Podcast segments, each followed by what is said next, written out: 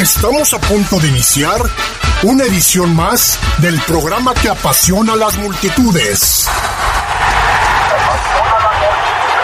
El deporte más popular, el fútbol. Aquí comienza su programa El poder del fútbol. No te quedes fuera de lugar. Intégrate en nuestras redes y participa. El poder del fútbol. ¡Arrancamos!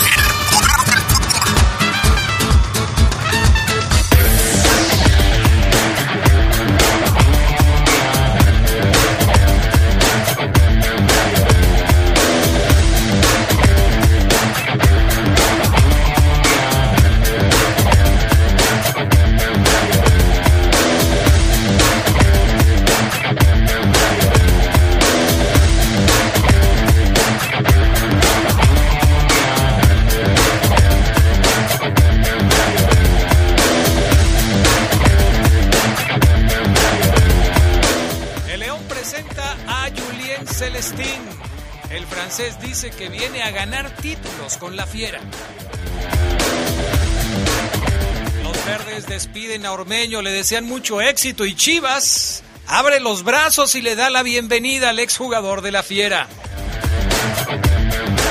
Hablaremos también de los últimos resultados en la Eurofemenil, en el fútbol europeo. Todo esto y mucho más esta noche en el poder del fútbol a través de la poderosa RPL.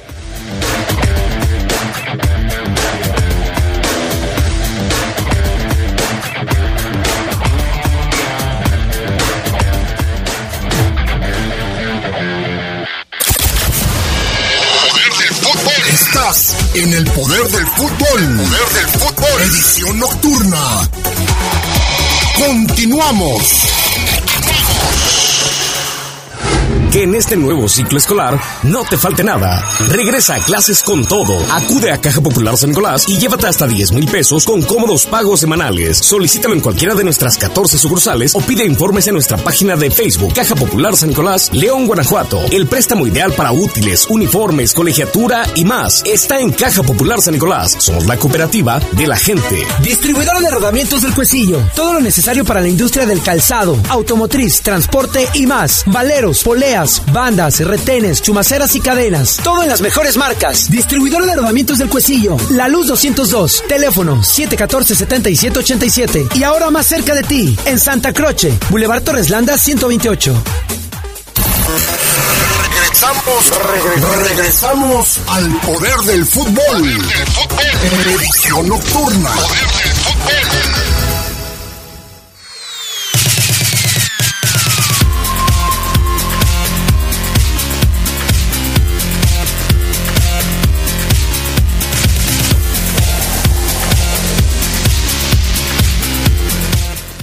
tal amigos? ¿Cómo están? Muy buenas noches. Bienvenidos al Poder del Fútbol, la edición nocturna, diríamos la edición nocturna y lluviosa de este lunes 18 de julio del 2022, porque aquí aguacero está cayendo para acá, para la zona de Jardines del Mural, donde están las instalaciones de la Poderosa. ¿eh?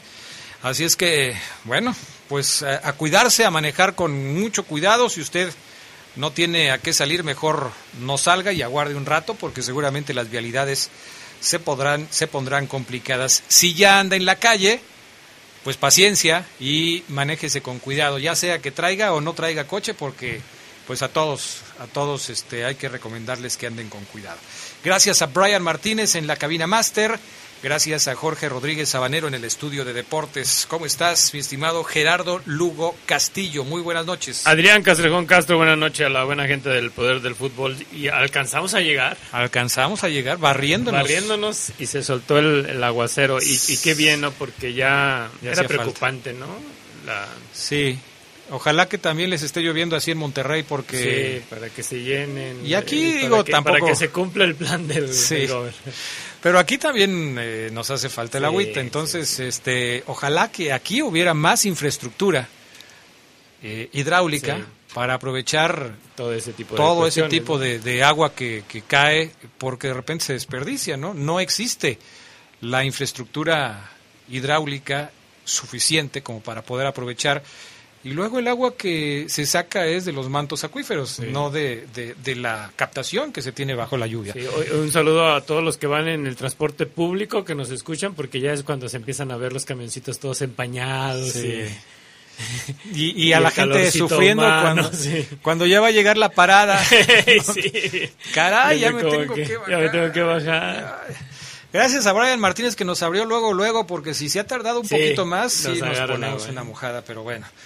En fin, gracias a todos. Hoy Charlie Contreras, pues ya se nos enfermó el Charlie Contreras. Andaba un poquito mal de la garganta, entonces este, hoy no va a estar con nosotros. Le deseamos que, esté, que esté bien, que se recupere pronto.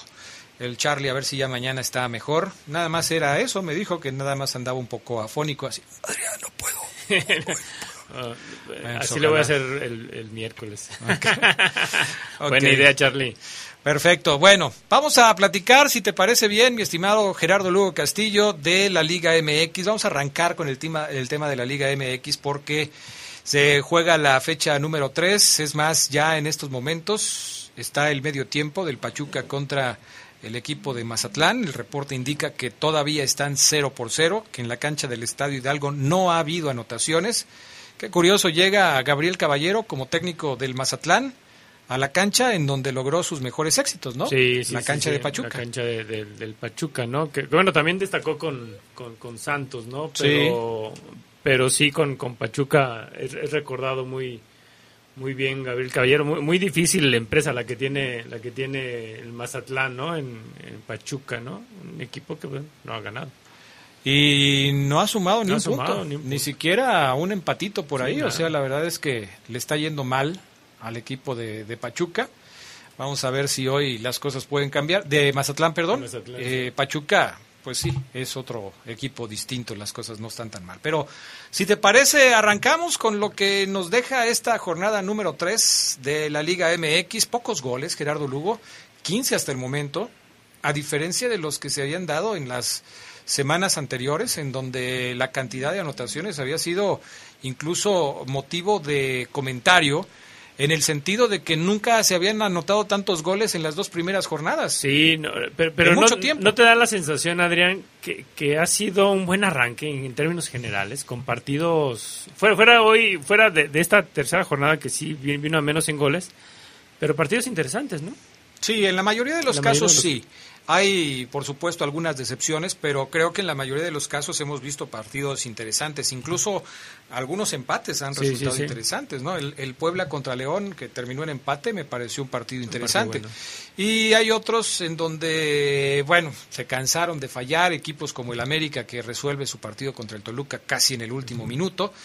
Y, y, el marcador más abultado de esta fecha número 3, que fue hasta el momento el Atlas contra Cruz Azul, 3-2 a favor de los Soles. Y, buen, buen partido, ¿no? Un, partido que por fin el, bicampeón, bueno, encuentra la, victoria, que ya también Diego Coca empieza a, respirar.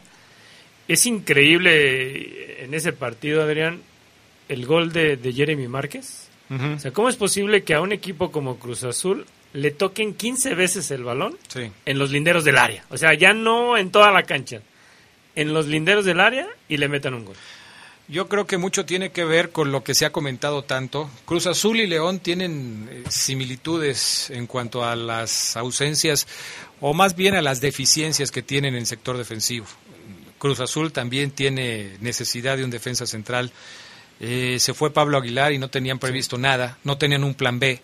Y esto definitivamente les está afectando a los de Cruz Azul porque se ve que, que no hay eh, gente que pueda eh, sustituir las ausencias. Se fue Aldrete también. Y Cruz Azul no ha podido contratar un defensa central. Querían traer a Méndez, no lo han podido cerrar. Y esto se nota en el desempeño de la máquina. Ahora, en contraparte de lo que ha sucedido en el aspecto defensivo, qué bien lo de Santi Jiménez, el remate que consigue fue de los goles más espectaculares de, esta jornada número 3. ¿eh? Sí, no, no, bien por el, por, por el, por el chavo del, Cruz Azul, aunque bueno, es, es, de, es de llamar la atención, Adrián, que, que quizás Santi Jiménez tenga no sé, sobre sus hombros una, una injusticia en lo que ha sido sus últimas actuaciones muy buenas pero aún así le traen jugadores y jugadores y pues ya trajeron otro refuerzo. Está este que Rotondi que, lo expulsaron. pero, Pero entonces, ¿por qué no confiar en Santi Jiménez, no? Y es una de las cuestiones que se podría preguntar en la mayoría de los equipos. Mira, acaba de anotar el equipo de Mazatlán, apenas arrancando el segundo tiempo. Pensé que era el, de Mazatlán. el, Bayer Leverkusen. Por el amarillo. El amarillo. ¿eh? Está bonita esa camiseta. Es un amarillo diferente al del América, fíjate. Sí. Y se enoja Almada, lógicamente, porque toman mal parada la saga del equipo de Pachuca. Pero Mazatlán ya se pone adelante en el marcador, apenas arrancando el segundo tiempo y vamos a ver hasta dónde le alcanza al equipo del Pacífico mexicano para mantener el resultado porque pues Pachuca es un equipo difícil, un balón muy largo, caray. Una peinada y vámonos. Oh, de campanita, ¿eh? La forma en cómo definió. Sí. De campanita. Bueno, pues ahí está el gol que acaba de hacer el jugador número 10 del equipo de Mazatlán, Nico Benedetti. Ah, con razón no lo conocí, mira nada más el peinado que trae. Oye, llegó este, bien peinadito. Muy seriecito, ¿no? y ahora ya... El poeta, le decían, así con esa facha no tiene nada de poeta, pero bueno. y mira que retomando lo, de lo de Santi Jiménez, pues bueno, también se, se menciona que, en, Holanda, en los Países Bajos, ya el Feyenoord anda, anda preguntando por él. Eh, pues ojalá que tenga la oportunidad. Sí, sí hablábamos de que en muchas ocasiones a los jugadores en México, eh, los jugadores mexicanos en los equipos mexicanos, no se les respetan esas oportunidades y desafortunadamente eh, tienen que andar navegando para encontrar en dónde jugar. Bueno, es el caso de Armando León aquí, o sea, Armando León, eh, ¿cuánto tiempo tiene buscando una oportunidad en el equipo? Parecía que después de salir de una fuerte lesión podría tener oportunidades en este torneo y lo mandan a los alebrijas. Entonces, eh, y, pasa prácticamente en todos lados, o sea, los, a los jugadores mexicanos tienen que batallar primero para convencer al técnico y luego a los directivos porque siempre les van a traer delanteros de otro lado. Sí, no, y, bueno, en caso de que se dé, no deje de ser que Holanda siempre ha sido una, un, buen trampolín para los jugadores mexicanos, ¿no? Que se han ido para Europa. Sí, en la mayoría de los, casos, sí, seguramente va por ahí. Pero bueno, Así están las cosas. Resultados de este fin de semana, lo que fue la jornada número dos, que se cierra con el partido que estamos viendo en este momento de el Pachuca y el Mazatlán, y que son el América 1-0 sobre el Toluca, el Puebla que empata 1-1 con el León, Juárez que termina 1-1 con el Querétaro, el equipo de el Atlas que vence 3-2 al Cruz Azul, Santos que vence uno, perdón, que empata 1-1 con las Chivas, eh, Pumas, que derrota 1-0 al equipo de Necaxa. San Luis, que pierde en casa 1-0 frente al eh, equipo de Monterrey. Y Tigres, que le gana 1 por 0 al Tijuana. ¿No te da la impresión que San Luis es un equipo con mala fortuna? Que tiene resultados que quizás no merecería por lo que viste en la fecha 1 y por lo que viste en la fecha 2 y en la fecha 3 o sea, San Luis le juega bien a León, luego eh, termina perdiendo. En la fecha 2 le gana a las Chivas en calidad de visitante, pero en la fecha 3 juega de local otra vez y pierde frente al Monterrey 1 por 0. Como que tiene menos suerte de la que se ha fabricado, ¿no?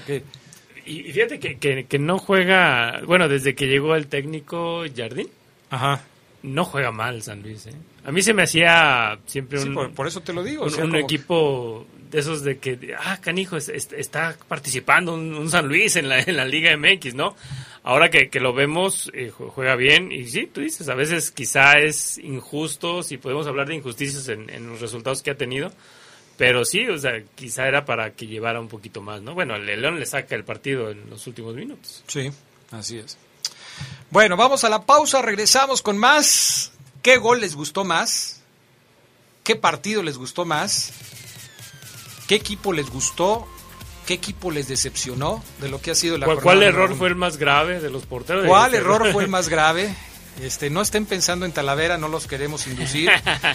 bueno, también en el mismo partido este Aguerre, ¿no? también, o sea, bueno, Vamos a la pausa, enseguida regresamos. Ya está listo nuestro WhatsApp 477-718-5931 para que nos platiquen lo que ustedes quieran. Volvemos.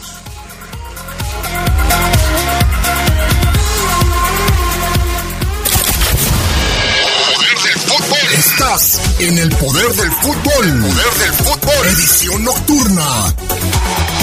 Continuamos.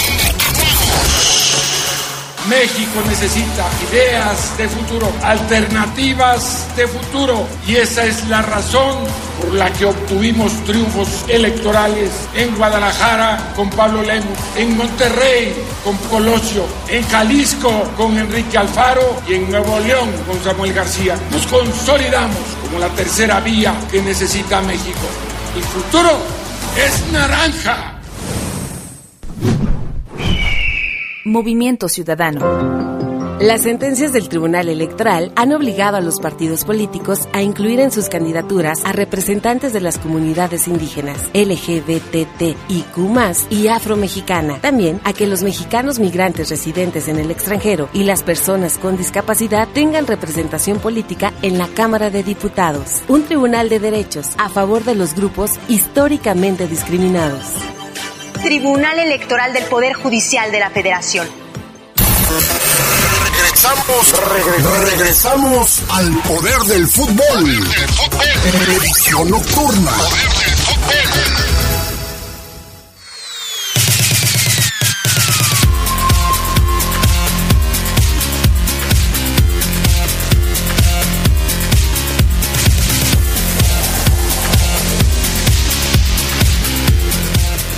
Bueno, pues ya estamos de regreso. Eh, más adelante, ¿qué te parece si regalamos un paquetito, mi estimado Gerardo Lugo Castillo, más adelante en el Poder del Fútbol Nocturno?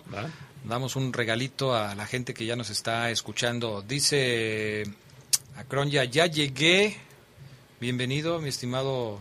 ¿Ya llevas la cuenta, Acronya, de a cuántos goles está Lucas Di Giorgio de ser el goleador histórico de la Fiera? Porque la semana pasada llevaba la cuenta. Tiene que descontarle el de esta semana. Buenas noches, lluviosas al poder del fútbol, edición nocturna. Adrián, creo que si no fuera por El Salvador, Lucas Di Giorgio y Supercota, León hubiera sido goleado. No pueden seguir jugando así. No se ve la mano del entrenador. Saludos, Arturo Ramírez de la calle Progreso de la zona centro. No se ve la mano del entrenador. Fíjate que yo sí la veo, Arturo Ramírez. Eh, no sé, Gerardo Lugo, si tú la ves. Sí, yo, yo también la veo. Pero ya lo vamos Igual a platicar después de la media, cuando empezamos a hablar de León. Pero, caray, Arturo, yo sí veo la mano del técnico. Ya estaremos eh, platicando un poco más del tema más adelante. A ver, Gerardo Lugo Sí, Castillo. nada saludar a Eduardo García el Trocas. Buenas y lluviosas noches. Aquí estamos. Saludos a Adrián. Está fuertísimo el agua aquí en León 1. Sí, está lloviendo muy fuerte en varias zonas de la ciudad, eh, por eso les decimos que tengan precaución y si andan manejando que lo hagan con cuidado, porque luego algunas vialidades se ponen muy difíciles, pero bueno, con cuidado. Eh, a ver, te decía, y yo tengo por ahí, yo daba tres opciones para el gol de la semana y alguien me dijo, ¿y el de Aldrete qué? ¿El de Pumas? Bueno, ok, agregamos otra, cuatro, a ver, ahí te va. A mí me gustó el de Di Giorgio por la jugada y por el remate Por el de. Di. Ese es uno. Me gustó el de Richard Sánchez del América, que me parece también un golazo. Me gustó el de Fulgencio, de los Tigres, porque es una volea así como viene, pegada al poste, imposible para el arquero. Y agregamos el de Aldrete. Si tú tuvieras que decidir el gol de la semana, ¿por cuál te inclinas? Si ustedes, amigos que nos escuchan, díganos cuál para ustedes es el gol de la semana. Yo, yo me voy.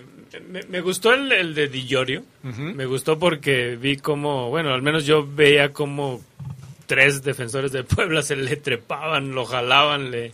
Lo escalaban. Lo escalaban.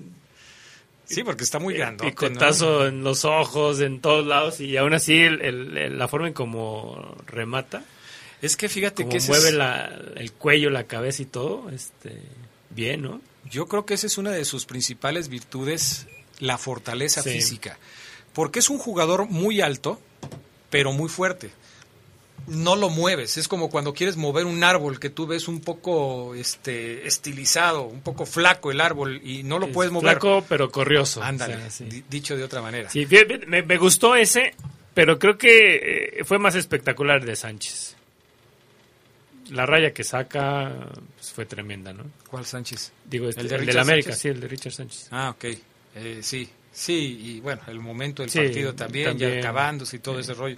Fue un bonito gol. Entonces, bueno, pues ahí se queda. Si ustedes tienen algún otro, Eh, ahí nos van diciendo. ¿Tú, pero tú cuál te gustó más? A mí me gustó el de Filiful. bueno, el hijo de, de- Filiful, el- el de Fulgencio. Porque le pega de, de pierna derecha, de volea, así como viene, sin pensarla mucho. Esa, ese tipo de remates son los que a mí me parece que le hace falta a los delanteros mexicanos. En México, generalmente los delanteros lo que hacen es intentar una segunda o una tercera jugada. No se animan a pegarle la pelota como viene, tratan de hacer un quiebre de más o tratan de dar un pase a alguien que está más comprometido que ellos. Y cuando los jugadores se animan a resolver la jugada como viene, de repente consiguen goles como el de Fulgencio.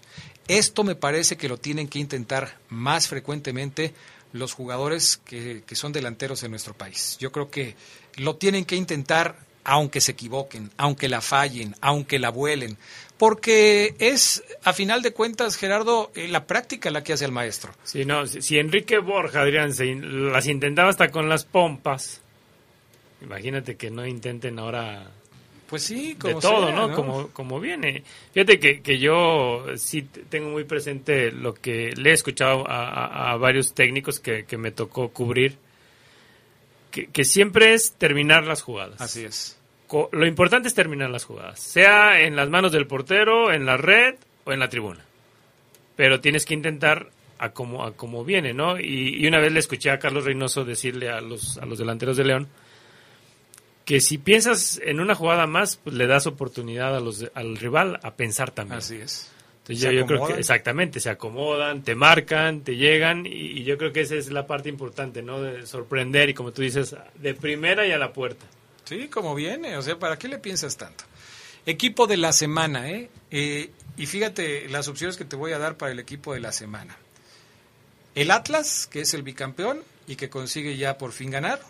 Las Chivas, que consiguen su primer punto y su primer gol en la misma semana.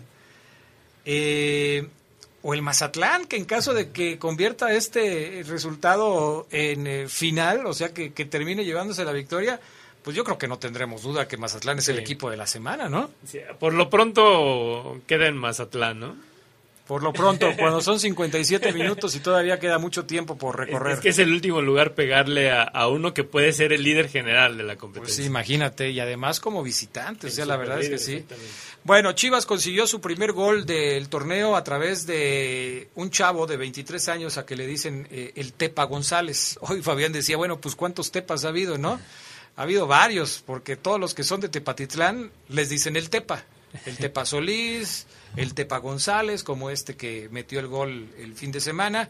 Y Guadalajara por fin estaba ganando el partido hasta que el Mudo Aguirre llegó al 71 y consiguió la anotación del empate para el equipo de la comarca lagunera. Pero Chivas parece que está despertando. ¿Por qué digo esto? Porque es el próximo rival de León. Chivas Sí. va a jugar contra León el próximo miércoles. Sí, no, aunque bueno, está como que la sombra del, del partido internacional que tiene también en puerta.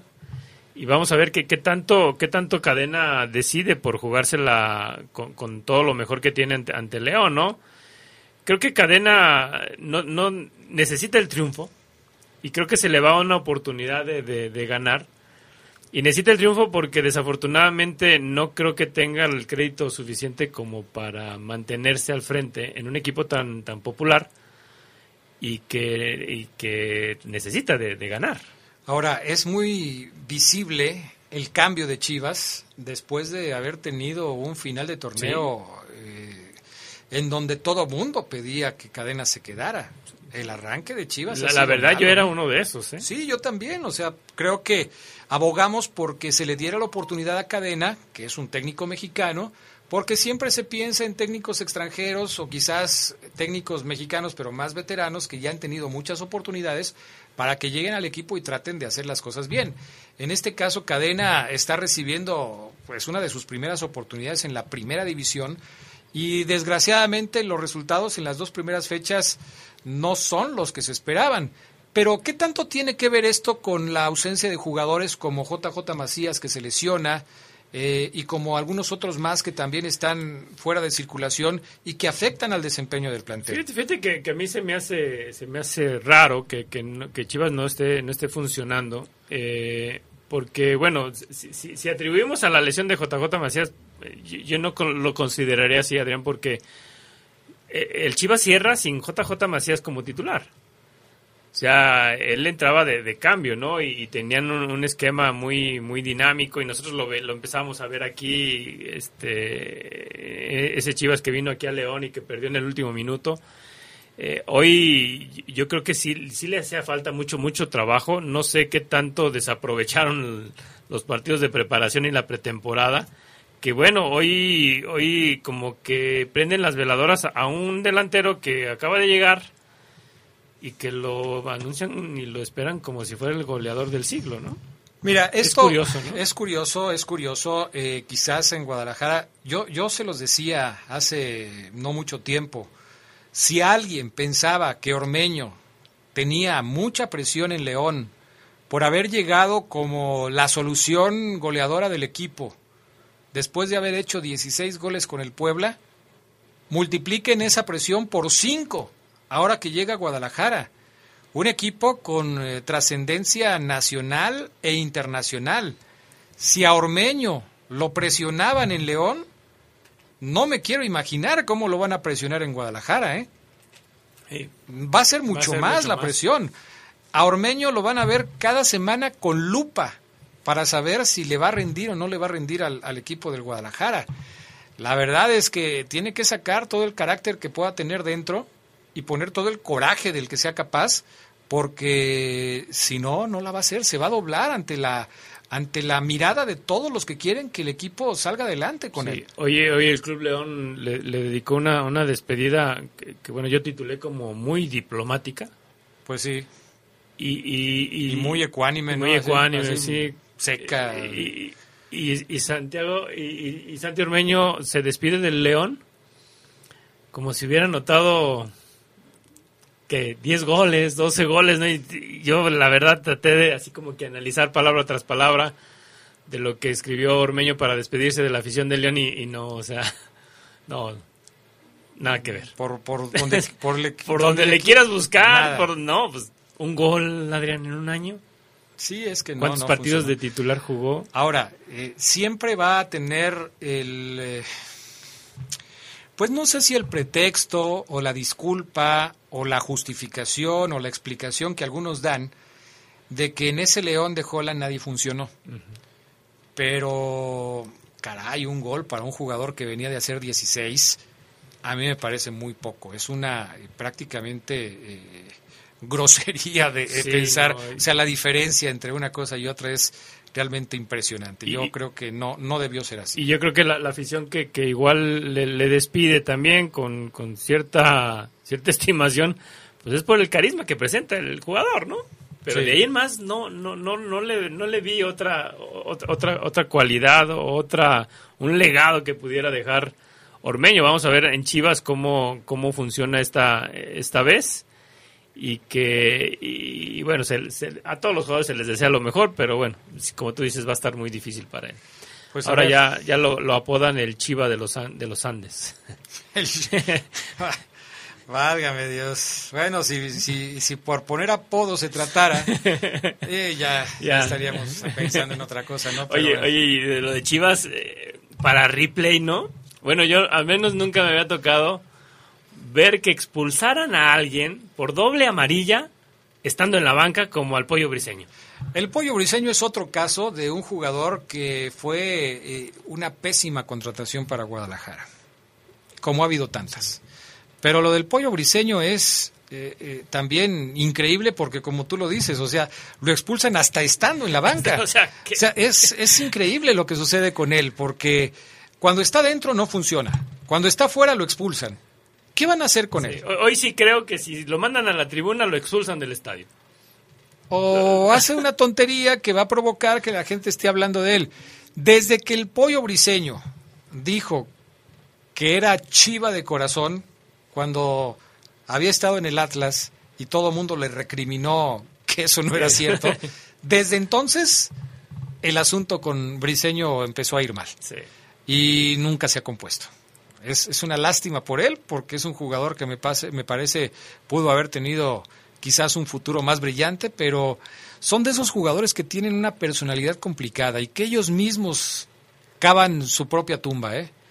Difícil, difícil que pueda salir adelante. Sí, hoy no jugaba porque otros eran mejor que él y hoy no va a jugar porque va a estar castigado. O sea. es, increíble. es, increíble. Vamos a ir a la pausa. Enseguida regresamos y ya entramos al detalle con la información del Club León. Platicamos del partido contra el Puebla y más adelante lo que sucedió hoy en la presentación de Celestín. Volvemos.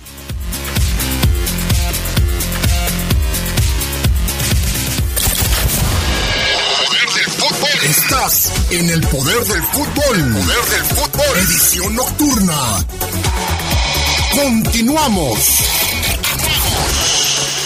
Las y los diputados aprobamos que proceda la prisión preventiva oficiosa para casos de feminicidio y feminicidio en grado de tentativa, para que quienes cometan estos delitos no accedan a libertad condicionada o anticipada ni la sustitución de la pena, que será de 40 a 60 años de cárcel. Legislamos para que ningún agresor goce de impunidad y las víctimas y sus familias accedan a la reparación del daño. Cámara de Diputados, Legislatura de la Paridad, la Inclusión y la Diversidad.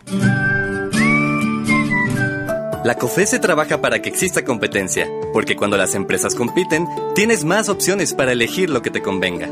Yo vendo ropa por internet y elijo la plataforma que me cobra menos comisión. Nosotras vendemos en línea, con esta plataforma que es muy fácil de usar. Hemos ganado muchos clientes. Para mi empresa, prefiero la aplicación que entrega más rápido mis productos. Con competencia, tú eliges. Un México mejor es competencia de todos. Comisión Federal de Competencia Económica. Visita cofese.mx. Uy, ahí se llevó el agua. En temporada de lluvias hay que tomar precauciones. Nunca cruzar la corriente en una inundación. Tan solo 50 centímetros de agua pueden llevarse un coche. Consulta los pronósticos del Servicio Meteorológico Nacional. Ten una mochila de emergencia. Agua potable. Protege tus documentos. Y hazle caso a las alertas de protección civil. Esta temporada de lluvias y ciclones, juntos nos protegemos mejor. La Conagua y el Servicio Meteorológico Nacional te informan por tu seguridad. Gobierno de México. Distribuidor de rodamientos del Cuecillo. Todo lo necesario para la industria del calzado, automotriz, transporte y más. Valeros, poleas, bandas, retenes, chumaceras y cadenas. Todo en las mejores marcas. Distribuidor de rodamientos del Cuecillo. La Luz 202. Teléfono 714-7787. Y ahora más cerca de ti, en Santa Croce, Boulevard Torres Landa 128. Regresamos, regresamos al poder del fútbol. Edición nocturna.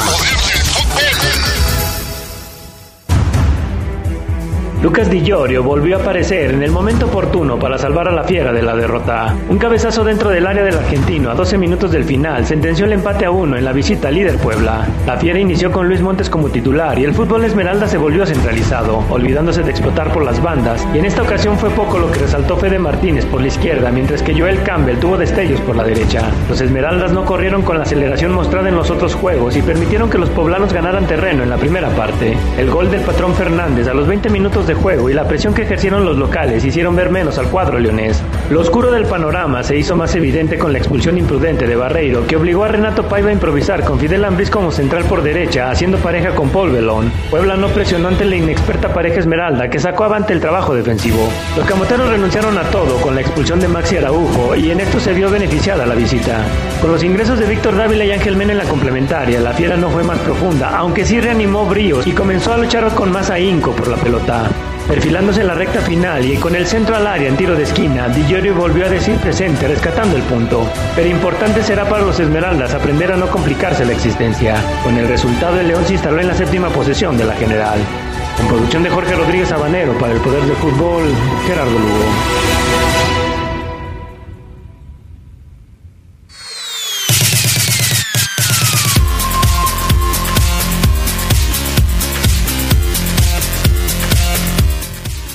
Estamos de regreso con más del poder del fútbol. Es tiempo de hablar de la fiera y es tiempo de analizar lo que sucedió el eh, viernes pasado en el choque entre Puebla y León, que termina con empate eh, entre los poblanos y los esmeraldas. Y para esto, hoy tenemos, como todos los lunes, un invitado especial. Así es que vamos a saludar. Es alguien a quienes ustedes ya conocen porque también nos hace favor de participar con nosotros en Leyendas de Poder. Pero pocas veces hablamos de la actualidad del equipo Esmeralda con un hombre que sabe mucho también del tema, como lo es Ricardo Jasso Vivero. ¿Cómo estás, mi estimado Ricardo? Muy buenas noches y bienvenido al Poder del Fútbol. Hoy te vamos a reclamar durante dos días de la semana, uno hoy y el próximo eh, miércoles en Leyendas de Poder. Reclamar obviamente en el sentido de que vamos a pedir que estés con nosotros, porque no tenemos ninguna queja para ti. ¿Cómo estás, mi estimado Ricardo? Buenas noches. Buenas noches, hola Adrián, hola Gerardo, un gusto y gracias por la invitación para analizar este partido del viernes pasado entre Puebla y León en, en la emisión de nocturna del Poder del Fútbol. Muchas gracias por la invitación. Te saludo con gusto, mi estimado Richard. Hola Gerardo, ¿cómo estás? Excelente análisis. Hoy te escuchaba la cápsula. Felicidades. Gracias, ahí te, ahí te, después te, disparo un chest. Oye, eh, bueno, desde, desde el principio, vamos a platicar desde el principio, desde la alineación inicial, porque había dudas sobre cómo iba a hacerle Renato Paiva para sustituir al jugador suspendido, en este caso Osvaldito Rodríguez, Osvaldo Rodríguez, para quitarle el Osvaldito, Osvaldo Rodríguez, eh, que fue expulsado en el partido contra los Pumas. A veces, Gerardo Lugo, los técnicos no hacen un cambio de hombre por hombre, sino que hacen una serie de movimientos que afectan otros sectores del campo. Por ejemplo, en esta ocasión, lo que hizo Renato Paiva fue mover a Jairo Moreno a la posición de lateral izquierdo, posición que ya había jugado en el partido contra Pumas, en donde había resultado expulsado Osvaldo Rodríguez. Pero trajo como consecuencia que había que tapar el hueco que estaba dejando eh, Jairo Moreno en la contención y se puso al Chapo Montes desde el inicio del partido. Pero ¿cómo los acomodó el técnico para, para enfrentar este partido? Sí, no, acomoda, acomoda a Jairo por la, por la, por la banda, Barreiro y, Belón de, de, centrales y del otro lado por la lateral derecha a, a Bayro, ¿no? Y, y, en medio campo, algo que, creo yo sí trabó mucho la, dinámica que le habíamos visto a León, de poner a, Iván, a Fidel y a, y a Luis Montes, ¿no? Eh, yo esperaba ver quizá a Luis Montes, al no tener a Dávila en, en, en la alineación titular, que fue otro de los cambios que, que hizo Paiva, eh, esperaba ver a Luis Montes más adelantado, ¿no? Porque pues, las laterales estaban Campbell y estaba Fede, Fede Martínez, y Dillorio, pues ahí no nadie lo mueve. Pero no, o sea, yo, yo vi a un Luis Montes retrasarse muchos metros, tratar de empezar la jugada como a él le gusta, desde, desde la media cancha o, o metros más atrás. Y creo yo que es ahí donde, donde Iván se, se perdía. Fidel era el, encargado de meterse en medio cuando los centrales se abrían, ¿no? Para dar salida al equipo. Pero creo yo que esto hizo que León se, se viera letargado, fíjate y que, eh, y que también, aunado a que Puebla empezó muy bien y empezó a presionar y a encontrar espacios, pues creo que se vio un, un León mermado en lo que le habíamos visto. Eh, ¿Coincides con Gerardo Lugo, mi estimado Ricardo? Porque yo vi a un León que prácticamente regaló los primeros 32, 35 minutos de juego. Eh, eh, muy displicente el conjunto Esmeralda, regalando muchas muchos balones, siendo rebasado por la velocidad de un equipo poblano que entendió muy bien las circunstancias del partido y le llegó en varias ocasiones convirtiendo a Cota incluso en el héroe del encuentro a pesar de que había recibido un gol de Omar Fernández que los puso adelante, eh, Cota eh, había resuelto un par de ocasiones más de gol. Es decir, León no tenía respuesta hasta más allá de los 35 minutos cuando viene esa jugada que Di estrella en el travesaño, pero ¿coincides con Gerardo en que esa fue la razón por la que León finalmente no, no funcionaba en esa primera parte? Sí, sí, Adrián, porque Puebla es un gran rival, es un equipo con un gran fondo físico.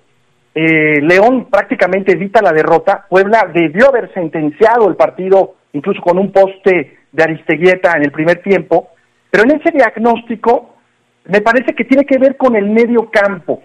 ¿Por qué razón? Porque el diseño desde inicio de temporada, Adrián Gerardo, era que Colombato, en esas funciones mixtas, tanto en fase defensiva para recuperar la pelota, como en fase ofensiva para enlazar ya sea con Dávila o con Montes, dependiendo de quién juegue, era el proyecto, el diseño del equipo. Cuando Colombato decide irse, aunque todavía no firma, decide abandonar el equipo, en la planeación no hay un jugador en la plantilla, me parece, que cubre esas funciones. Por eso desde el partido contra el Atlético de San Luis lo intenta con Jairo Moreno, eh, funciona parcialmente, después cuando lo vemos por la banda, obviamente su posición, pero en este partido contra Puebla tenía la suspensión que tenía que pagar el castigo Osvaldo Rodríguez, y ahí es donde Puebla, por un lado, gana prácticamente la primera media hora que bien describes, Adrián, donde con esa presión asfixiante, al solo recargar en Fidel Ambriz, que no tiene necesariamente el corte de un gran recuperador, está en formación obviamente, Iván Rodríguez, que no vive su mejor momento, pero lo intenta, y además yo agregaría otro elemento. El Puebla por los costados pone junto con Maxi Araujo, evita que Brian Castillo suba por la banda derecha y por el otro lado un gran jugador, el brasileño Gustavo Ferraréis, que también impidió a toda costa que Jairo Moreno avanzara y entonces León no pudo ganar pases en prácticamente media hora. Pero el tema organizativo de este equipo es encontrar en el medio campo a alguien que supla a Santiago Colombato. Y me parece que a la fecha 3 todavía no lo consigue el técnico portugués. No sé si, si estés de acuerdo con, conmigo, Richard, eh, Adrián, pero eh, a mí me gustó más el León con Jairo en medio campo, tratando de, de, orquestar, como dice Ricardo, de, de cubrir, de, estorbar, quizá no tanto como un recuperador natural como lo es Iván, pero sí eh, me, me, gusta más el León con Jairo que con, que con lo que vi con, con Luis Montes. O sea, Luis Montes, eh, créame, mis respetos como revulsivo en, en, las dos primeras jornadas, ¿no? Pero creo yo que cuando, cuando vemos este León, este, este cuadro que inició, eh, no sé, o sea, como que no se le veía por dónde pudiera contrarrestar la dinámica que quería implementar Puebla. Ricardo. Sí, Gerardo, totalmente. Eh, a mí también me ha, gustado Jairo por ese cambio de ritmo y esa cadencia que tiene, que cuando juega por dentro, por el círculo central, se nota mucho cuando cambia la velocidad. Eh, ciertamente en el partido anterior contra Pumas tuvo algunas desatenciones, y, y, hoy pues eh, el partido contra Puebla obligado a jugar por lateral. Yo creo que el regreso de Osvaldo Rodríguez va a ayudar a que eh, veremos seguramente a Jairo en esa posición, porque, porque Puebla es un equipo que sin duda habrá que darle un gran mérito, porque aunque León lo intentó, de verdad, un equipo que en 30 minutos sostiene ese ritmo, porque el ritmo lo impuso Puebla, con una gran preparación física, pero también con el convencimiento, no solo desde el corazón hacia su técnico, sino desde la parte táctica. Eh, creo que el Arcamón durante gran parte del partido sí le ganó la partida a, a, con la justificación que tiene el portugués de que su equipo está en formación. Yo, yo eh, aquí quisiera poner sobre la mesa esto, eh, mi punto de vista sobre lo que ustedes están eh, comentando en el tema de, de Jairo Moreno, porque Quizás lo que ustedes dicen justifique la decisión de Paiva de poner a un tipo con mucho ida y vuelta, con mucho desgaste físico, con mucha entrega dentro del terreno de juego para no solamente recuperar o intentar recuperar la pelota, sino también provocar la salida del equipo. Pero en esas circunstancias pierdes a un jugador que va muy bien por la banda como lo es Jairo Moreno. Eh, a mí siempre me ha gustado más Jairo jugando desde atrás, como lateral, que se suma al ataque, que como un volante que parte de un poco más al frente para buscar meterse después al interior o incluso pegarse a la banda para meter un servicio con intención. Sin embargo, eh, no podemos dejar de hablar de Jairo Moreno en estos tres primeros partidos de León, porque creo que ha sido protagonista en todos los encuentros de una manera o de otra ya sea porque hace muy bien un trabajo en el medio campo o porque hace muy bien un trabajo pegado a la banda. Y ahí será decisión del técnico dónde quiere ubicarlo dependiendo de qué necesidades tenga el equipo. Porque sí estoy de acuerdo con ustedes y de paso con muchos aficionados de León que han eh, hablado acerca de del momento que vive el Chapo Montes. El Chapo quizás no esté viviendo su mejor momento, no voy a negar que yo siempre he sido un seguidor, un fanático del juego del Chapo Montes y no me voy a bajar del, del, escalón en este momento. Yo creo que es un jugador que le ayuda mucho al equipo, pero quizás eh, tengan razón aquellos que piden que el Chapo sea más bien un revulsivo, como lo acabas de decir, que alguien que arranque el partido. Yo era de los que pensaban que el Chapo funcionaría más arrancando el partido. Hoy me parece que no es así. Y habrá que ver si esto eh, cambia ahora con Chivas, porque otra vez vendrá que tendrá que hacer ajustes Paiva en el armado del equipo. Y es que es, es difícil analizar un, un, partido cuando, bueno, dos partidos. Quizá podemos Tres analizar, partidos, bueno, Gerardo pero, No, a lo que voy es a esto, Adrián. Podemos analizar el de San Luis porque León termina con 11. Sí, sí, sí, pero, pero no como Pumas, estaba previsto. Exactamente, pero Pumas, con Pumas te quedas con un hombre menos al minuto veintitantos. 21. Y luego acá juegas medio tiempo con un hombre menos prácticamente. Y te ¿no? metieron gol a los 20. Y te metieron gol a los 20. Entonces, eh, lógicamente tienes que hacer movimientos que, que te descuadran todo lo que, sí. lo que el plan que hace el, que hace el director técnico. Pero sí... Pero mira, perdón que te interrumpa ahí, pero, pero me parece importante señalar algo que es muy significativo para mí. Estás hablando de situaciones muy similares, pero, por ejemplo, en el partido contra Pumas decíamos que el gol no había desacomodado a León, que sí, lo no. que terminó por matarlo fue la expulsión, la expulsión, de Osvaldo Rodríguez. En este partido contra el Puebla, León recibe un gol a los 20 minutos, pero en los primeros 30 minutos estaba totalmente sí, perdido en perdido. la cancha. A diferencia de lo que había pasado con Pumas. Que, que es, a lo, es, a lo, que iba, Adrián. O sea, eh, te digo, es, es, es difícil porque contra Pumas sacas a Jairo de la media cancha para meterlo en la defensa. Ajá. Acá eh, inicias con Jairo en la lateral sí. y pierdes esa esa, esa, esa dinámica que, que habla Richard, que, que, es la intención de Paiva desde un principio, ¿no? El hecho de tener alguien que proyecte, que vaya, que apoye en la, en la, en la ofensiva y que apoye también en, la recuperación. Y yo creo que es muy importante que ese hombre, que hoy identificamos en esa posición a Jairo y a, y a Luis Montes, pues haga jugar a los demás.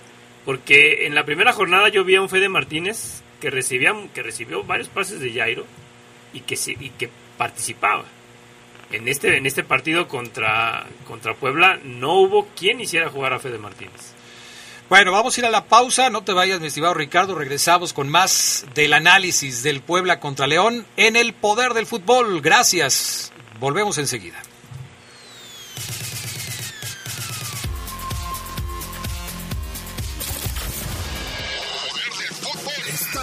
en el poder del fútbol. Poder del fútbol. Edición nocturna. Continuamos. Que en este nuevo ciclo escolar no te falte nada. Regresa a clases con todo. Acude a Caja Popular San Nicolás y llévate hasta 10 mil pesos con cómodos pagos semanales. Solicítalo en cualquiera de nuestras 14 sucursales o pide informes en nuestra página de Facebook Caja Popular San Nicolás, León, Guanajuato. El préstamo ideal para útiles, uniformes, colegiatura y más está en Caja Popular San Nicolás. Somos la cooperativa de la gente. Regresamos, regresamos al poder del fútbol. Nocturna.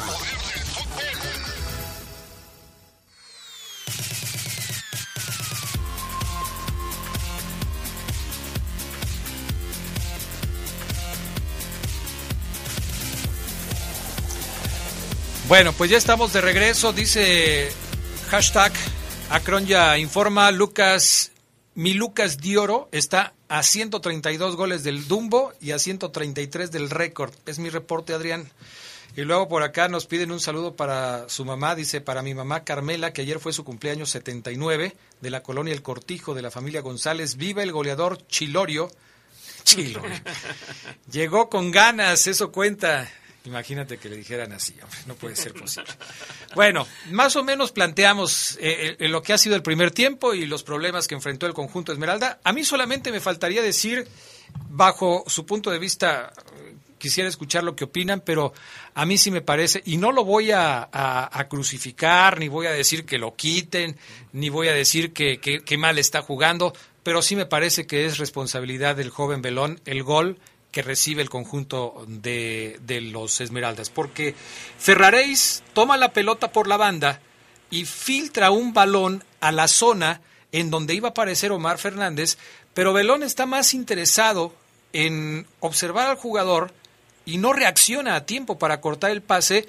Y luego también, hoy decía en la tarde Oseguera, bueno, es que Barreiro no le hace la cobertura eh, oportuna al joven Belón y por supuesto que Omar Fernández aprovecha muy bien. Pero tú cómo viste esa jugada, la gol, la jugada del gol en contra, mi estimado Ricardo. Un cambio de juego que, que nace en la salida de Puebla, como bien la describes, Adrián, y ciertamente un central que va iniciando su experiencia en primera división no toma todavía esa visión periférica de los grandes eh, defensores centrales que solo con el tiempo lo va dando para poder identificar cuando alguien le pica por la espalda. Pero hay un detalle interesante. Cuando Omar Fernández inicia la diagonal, qué diferencia de juego con la camiseta de la franja poblana de Omar Fernández a cuando vestía la de Leones, sobre todo en su última etapa, eh, es cuando arranca la diagonal, es Fidel Ambriz en la zona de contención quien no lo sigue. Y eso implica que entonces Omar vaya solo, eh, obviamente viene el gran pase de Ferrarés, o atención con otro detalle, ni Jairo ni Iván presionan lo suficiente, aunque el pase es muy bueno de Ferrarés, y por ende viene ese pique a la espalda de, de, Omar Fernández Abelón. Pero quien lo suelta en medio campo es Fidel Ambris. Sí, fíjate, Adrián, que eh, no, no, no, no, me vais a, regañar, Richard, pero yo también me fijé en eso. A raíz de lo que comentábamos en, la tarde y que platicabas con Omar, eh, volví a ver la, la jugada del, del gol de Puebla y hay una toma lateral donde se ve que incluso Fidel está, está viendo el recorrido del patrón Fernández. Y yo también dije, bueno, ahí creo que Belón estaba ubicado eh, bien, porque en caso de que Ferrari se hubiera decidido tratar de, ingresar él con el balón, él era el responsable de ir a, hacerle frente. Y creo yo que, Fidel ahí se, se, queda, se queda dormido en no ir a la marca de, del patrón. Eh, sí es un pase complicado para, para Belón. Yo sí también creo que en, al no reaccionar Fidel, el que tuvo que reaccionar fue Barreiro. Pero creo yo que esta parte de Fidel sí le faltó ir a presionar a, Fernández como para obligarlo a hacer otra cosa. Ahora, queda claro, Ricardo Geras, amigos que nos escuchan, que el tema defensivo sigue siendo el principal pendiente del conjunto de los Esmeraldas. Y no me refiero solamente a los últimos cuatro y al portero, me refiero al aparato defensivo de León. Eh, el asunto de presionar al rival desde la salida, que los del primer filtro, que son los de la zona de la contención y los volantes que se puedan sumar al esfuerzo defensivo, realmente funcionen como un tapón para que los rivales no puedan tener tantas facilidades al llegar a la zona de definición. Pero sí es necesario que estos últimos cuatro, que son el último filtro antes de que el portero tenga contacto con la pelota, puedan mejorar su funcionamiento, porque hasta ahora León ha tenido prácticamente eh, llegadas eh, mortales a su portería que han terminado con goles que le han costado puntos. Pero en temas del medio campo hacia adelante, yo creo que sí, y por eso cuando nuestro buen amigo que nos escribía hace rato y que decía que no veía la mano del entrenador en este equipo de los Esmeraldas, le decía yo, caray, pero ¿cómo es que no ves la mano? Dice, se llama Arturo Fantomas en, eh, aquí en el WhatsApp. Le decía, discúlpame, pero yo sí veo la mano del entrenador, sobre todo en el trabajo ofensivo, porque no hay comparación, Ricardo, con el número de jugadas que se están generando hoy en el área rival con respecto a las que se generaban hasta hace un torneo eh, bajo el mundo de, de Holland. Hoy podemos decir que León falla muchas oportunidades, pero a diferencia de lo que pasaba en el torneo pasado, León ni siquiera llegaba al área rival. O sea, la cantidad de opciones que generaba el cuadro Esmeralda bajo las manos, bajo la dirección técnica de Holland, ni siquiera es comparable con las que se están generando hoy. Totalmente, Adrián. Ciertamente la etapa de Holland en el torneo anterior fue ofensivamente estéril, un páramo, porque hasta antes del partido final contra Toluca tenía alrededor de 13 goles. Hoy, por ejemplo, ya ya tiene convertido seis anotaciones en tres encuentros, eh, tiene posibilidades ofensivas. Creo que este partido es donde nos queda de ver más generación de fútbol, más por lo que el rival te impide que por tus propias virtudes. Eh, los cambios, ya lo platicaremos, creo que funcionaron muy bien, los cambios que hizo eh, obviamente Paiva, pero la generación ofensiva es diferente. Yo sí veo también ya de a poco, sobre todo la capacidad de respuesta. Creo que es uno de los elementos que hoy sí tiene este equipo en la era Paiva, que no lo tenía en su etapa anterior. Tiene sangre en las venas, tiene garra, tiene coraje, pero en la organización defensiva, que bien describías, un muy buen apunte, Adrián, que la defensa no solamente es mirar a los cuatro de fondo, sino cuando no tienes la pelota, cómo todo tu equipo va por la recuperación y presiona, pero ciertamente esa es la asignatura. Pero uh, a la fecha 3 ya, ya tenemos elementos para saber que el estilo de Paiva comienza poco a poco y gradualmente a influir en sus futbolistas que creen en el, en el entrenador. Eso es una realidad a como concluyeron con Holland, ¿no? Y creo yo que, que también el León sabe leer el momento en el partido cuando eh, Puebla sufre la expulsión de Araujo. El Puebla renunció a atacar. O sea, en lugar de decir, oye, ahí, ahí está, está Fidel Ambriz, que es contención y está de central, y con este chavo Belón que apenas empieza, decidió cederle la, iniciativa a León. Y yo creo que esa parte es, es cuando vemos la mano del técnico sea un técnico que sabe leer un partido así y que le dice a, sus jugadores, oigan, es momento de empezar a tocar, de empezar a... y hace el cambio de, de, Dávila y de Mena. Dos jugadores que, que, empezaron a correr, que empezaron a tener el balón y, que lógicamente, pues, estando en el campo rival, tienes más oportunidad de anotar. Eh, bajo esta circunstancia, Ricardo, y los movimientos que señala Gerardo, el ingreso de Dávila, que en esta ocasión no fue titular, y el de Mena, que no lo ha venido siendo desde que empezó el torneo. Eh, ¿Cuál es tu apunte al respecto de los movimientos que hizo el técnico Paiva ya en la parte complementaria?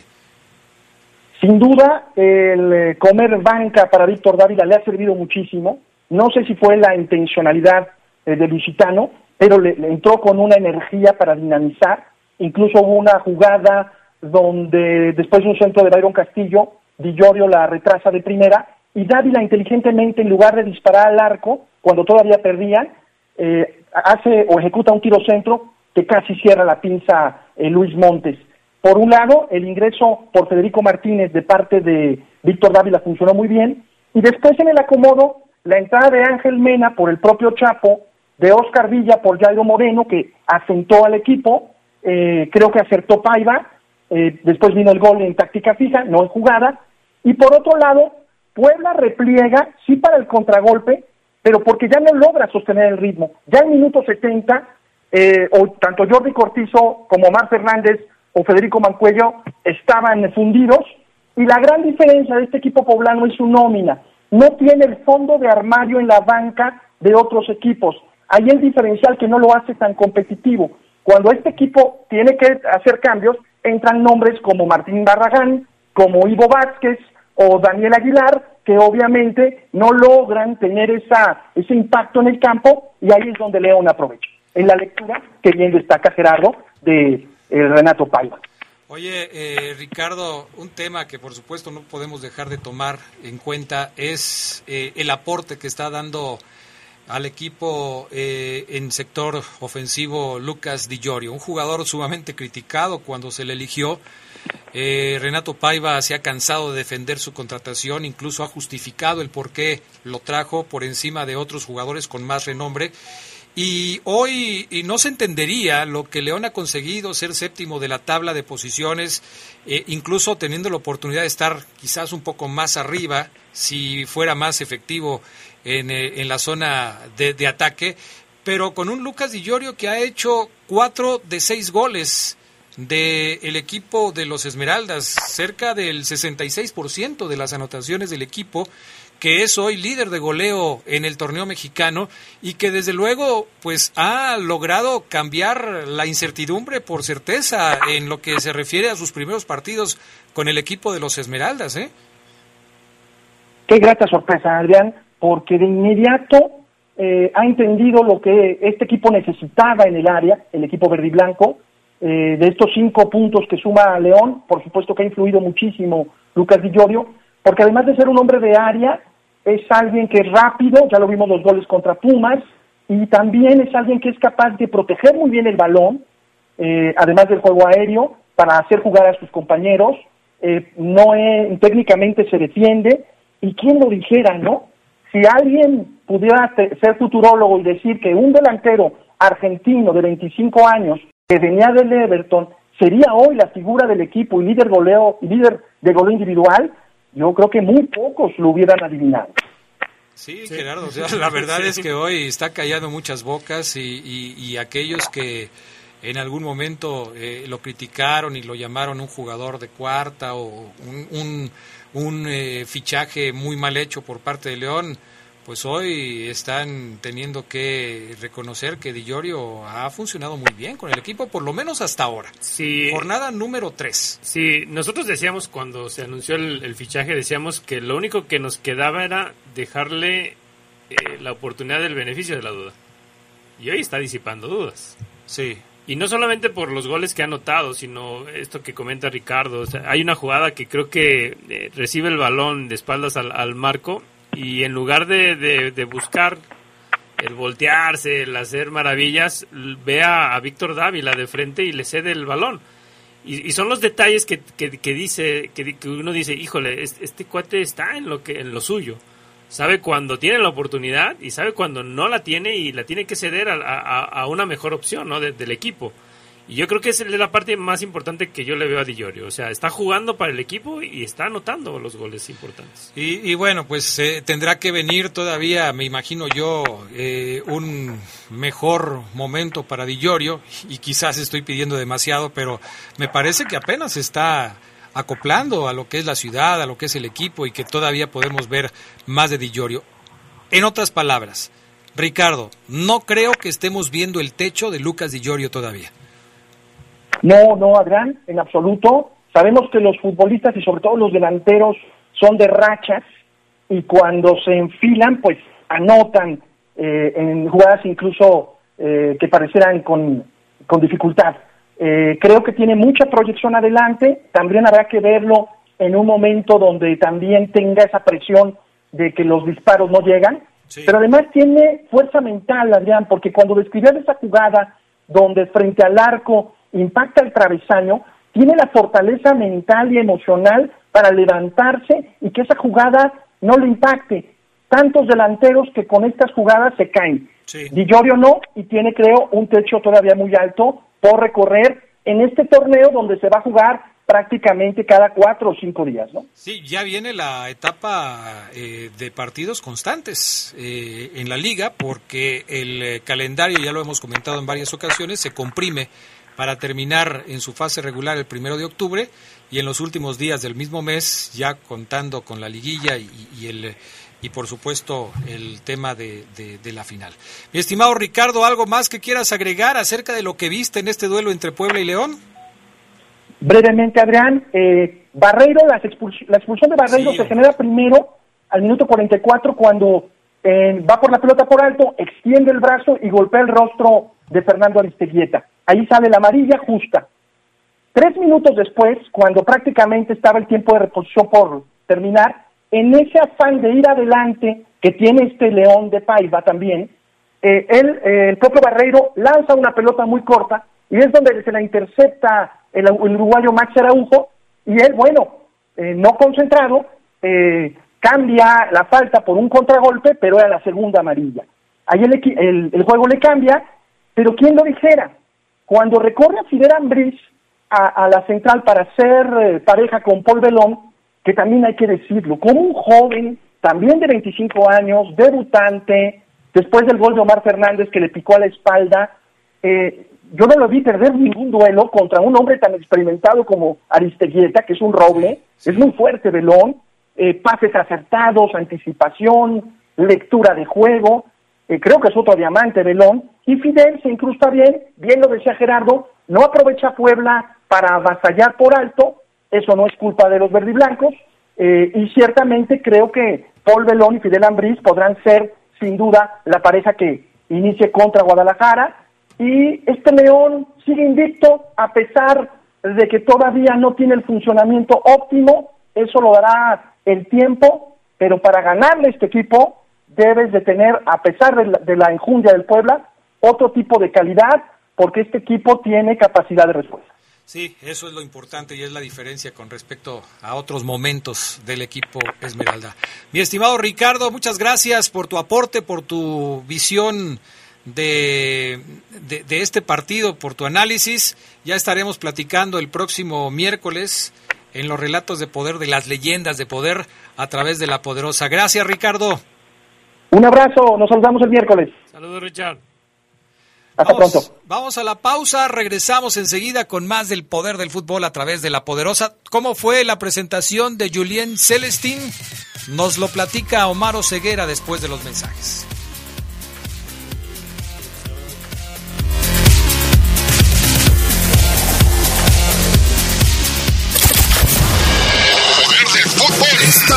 En el poder del fútbol. Poder del fútbol. Edición nocturna. Continuamos.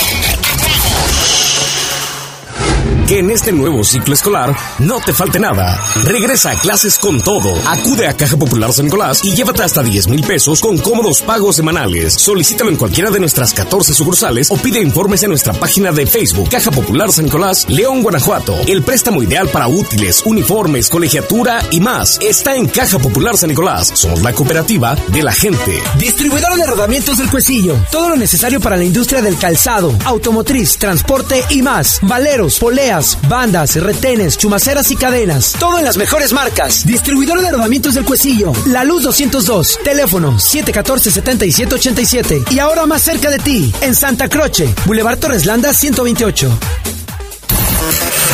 Regresamos, regresamos al poder del fútbol. Edición nocturna.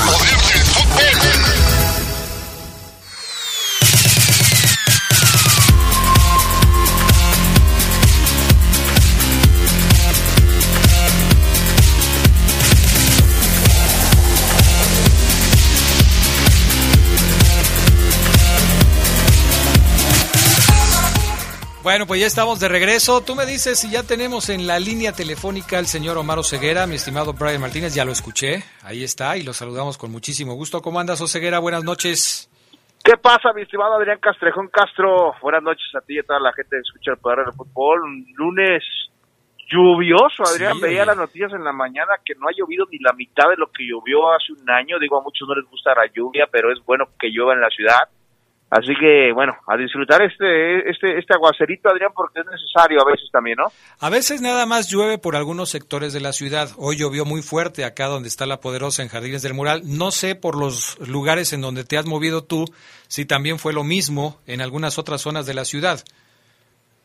Fíjate que acá donde tengo, donde tienes tu casa, Adrián, Gracias. este, sí está lloviendo fuerte. Acá la, la salida a Silao, eh, todo lo que son las outlets, eh, acá al sur de la ciudad está lloviendo con todo y ya desde hace, Adrián, eh, eh, más de una hora, ¿eh? O sea, sí está lloviendo fuerte acá. Eh, inclusive también allá, por donde bien dices, ya se suspendieron, por ejemplo, algunas actividades deportivas, pero acá, acá en el sur de la ciudad donde, donde ando yo ahora, sí está lloviendo fuerte, Adrián. Caray, no, aquí ya no, fíjate, aquí ya se quitó la lluvia, aquí ya se quitó, pero entonces a cuidarse todos los que nos sintonicen por aquel rumbo de la ciudad.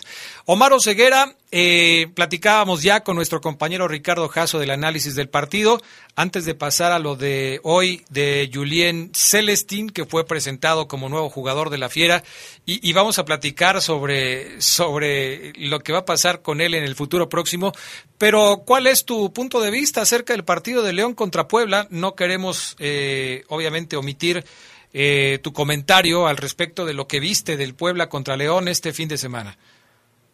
Fíjate, Adrián, amigos del Poder del Fútbol, no sé si coincidan conmigo que León vuelve a regalar un partido de medio tiempo bueno y un medio tiempo muy malo, muy malo en general. Me parece que el equipo del profe Renato Paiva lo tiene claro y lo sabe, Adrián, que otra vez el primer tiempo es malo, mm, le está costando el arranque de los partidos al profe o al equipo, la estrategia, el darle lectura a la estrategia del rival también, en lo que Renato Paiva logra detectar carencias o este evidentemente fortalezas del adversario y reacomoda su plantilla. Eh, un, partido en donde un partido que me quedó a deber, lo decíamos en previa, yo esperaba mucho más de este Puebla contra León, eh, que si bien otra vez no termina eh, sin goles como históricamente de, de Camoteros y Esmeraldas, que casi siempre hay goles, eh, el espectáculo sí fue muy pobre, Adrián. Eh, evidentemente un partido que cambia con la expulsión de Barreiro al final del primer tiempo y que vuelve a cambiar cuando arranca el segundo tiempo con la expulsión del Camotero y, tenemos 10 contra 10 pero que también me parece, Adrián, yo creo que el empate a León le sabe eh, dulcezón, sí, dulcezón, y al Puebla muy mal, porque este lo ganaba, pese a que todo el segundo tiempo prácticamente Adrián 10 contra 10, Puebla lo iba ganando 1-0 y estaba en su cancha, estaba con su gente, León no se encontraba y, y a final de cuentas le empatan a balón parado con Lucas Di Giorgio que anda muy bien, Adrián. Así que me parece un partido grisesón otra vez muy muy parecido al, de, al, último en casa de León contra Pumas, con un segundo tiempo bueno a secas, con un hombre que es portado otra vez como Lucas Di Llorio, que lleva cuatro goles, pero en general, Adrián, este todavía veo a este León eh, avanzando como a marchas forzadas, como que de repente la máquina se traba, como que como que burrea un poquito el, sistema operativo de León, eh, pero bueno, es cuestión de tiempo, me dicen Adrián, para que el profe evidentemente haga funcionar como él quiere al equipo. Eh, eh, si habría que ponerle yo una calificación a León, Adrián, le pongo un 7.5 allá en el Ay, qué exigente, o sea, estás peor que Gerardo Lugo de Ponle, ponle 7.6 para que suba a 8. Sí, qué bárbaro, o sea, sí te pasaste. Oye, eh, ¿será candidato el señor Barreiro, el capitán de tu barco, para ser sujeto de la ley Paiva. ¿Te acuerdas que platicábamos en el, caso de, Osvaldo Rodríguez y, nos decías que en el caso de, Osvaldo de Osby, el técnico Paiva decía, no, pero es que hoy Osby no, no va a ser sujeto de, alguna sanción porque la jugada no fue del tipo de jugadas que nosotros estamos pretendiendo erradicar. E, en el caso de, de Barreiro, ¿crees que hay los elementos, que existan los elementos para que Paiva lo castigue de manera interna? Tampoco, Adrián, tampoco. Me parece que eh, son, eh, repito, lo comentaba a mediodía, las dos expulsiones que hasta el momento lleva León y que lo ponen junto con Chivas como el equipo más indisciplinado en este arranque de torneo, dos expulsiones, no son muchas, eh, aunque sí para cuatro jornadas quizás, las veo muy similares, Adrián. Y si a Osvaldo Rodríguez no lo castigaste económicamente porque consideró, profe Renato Paiva, así lo declaró, que fue una, una barrida en donde no intenta lesionar, sino simplemente pues, llega tarde, y se lo lleva puesto al defensa. Yo la de Barrero la veo igual, Adrián. Barre intenta cortar el avance, el contragolpe de, del conjunto de Puebla, eh, abre las piernas para evidentemente encontrarse con la pelota, no lo consigue y conecta una patada que inclusive me parece eh, de menos gravedad o menos intensa que la que propinó Osvaldo Rodríguez hace ocho días, Adrián. Así que no creo desde como escuché al profe Renato Paiva sus argumentos que dio Geras Adrián en, la conferencia de prensa cuando explicó la ley Paiva, yo creo que Steven Barreiro tampoco debería ser castigado. Bueno, puede ser que no haya tenido la misma fuerza, pero sí es mucho más imprudente Gerardo Lugo. O sea, acaba de recibir una tarjeta amarilla y casi, casi en la siguiente jugada se tira una barrida en territorio rival eh, en, eh, eh, en, una salida del equipo de la franja que me parece no tenía por qué haber hecho Barreiro. Es una desconcentración terrible del jugador. Y sobre todo en, el momento ya al final del, primer tiempo, ¿no? Que, yo les comentaba, para mí pierde la concentración de todo, de toda la situación que, que, tenía el, León, ¿no? Ahí. Yo, creo que cuando, cuando se va a Tecillo por la lesión no he visto yo a un barrero que tome ese liderazgo en la, en la saga, fíjate. O sea, o sea, ustedes sí lo multaban a yo Barreiro. Sí, yo, sí lo multaba. Yo sí lo multaba. Y, y, a ver, explíqueme nada más brevemente por qué Osvaldo no. No, también. A los dos. A mí me parece que los dos son jugadas, las dos son jugadas imprudentes que es que es muy delgada la línea de eh, eh, que, que separa a una jugada con alta intensidad con una jugada imprudente. Y es difícil explicar con palabras, por lo menos para mí es difícil poderte explicar con eh, manzanas, mi estimado Ceguera, cómo te puedo definir cuándo es una jugada imprudente y cuándo es una jugada fuerte. Pero a mí en el caso de las dos me parecen jugadas imprudentes. Yo lo único que digo que, que le salva a Osby es de que toda ley no puede ser retroactiva cuando la haces pública, ¿no? Y, y, y, Paiva habla de esta ley después de la jugada de Osby. Pero fíjate, yo, yo estoy seguro que no va a haber sanción para Barreiro, se los vamos a investigar cuando hablemos con el profe. Pero estoy, les apostaría una comida que no, no habrá sanción para Barreiro. ¿Por qué? Porque yo resumo la ley Paibla de la disciplina así, Adrián Geras, y lo dijo claramente el profe.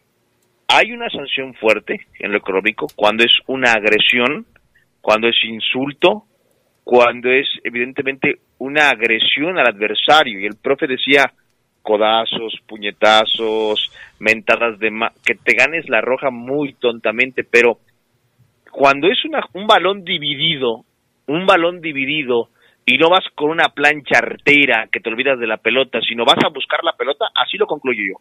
Cuando el jugador de León se ha expulsado porque va a buscar la pelota y llega tarde, no hay sanción, Adrián. Bueno, puede ser que tengas razón. O sea, a final de cuentas, eh, esa es la interpretación que tú le das. Y, puede que tengas razón. Simplemente que a mí, a mí sí me parece que si no lo sancionan, sí deben hablar con él, porque no puedes cometer este tipo de errores. A final de cuentas, quizás independientemente de la sanción, si pudiera existir o no, no sé si vamos a estar de acuerdo los tres en que este es un error de Barreiro, un error de, de, de decisión al ir por una pelota en la forma en la que fue a disputarla después de haber tenido una tarjeta amarilla. Si no lo vas a sancionar, por lo menos le tienes que decir, oye Barreiro, por favor, te acaban de amonestar, te pones en riesgo de que te puedan expulsar como finalmente te expulsaron. Y es que también lo que ayuda tanto a Osvaldo como a Barreiro es, es que no se pierde, ¿no? O sea, a final de cuentas se rescata un partido y, quizá eso también hace que, se minimice una acción así, ¿no? En, en, esta situación. Entonces tampoco lo regañaba su ceguera. No. No, porque ya sé cómo eres tú. O sea, como, como él es central, él dice que él es central. O sea, este, entonces él sabe que a las jugadas hay que ir con intensidad.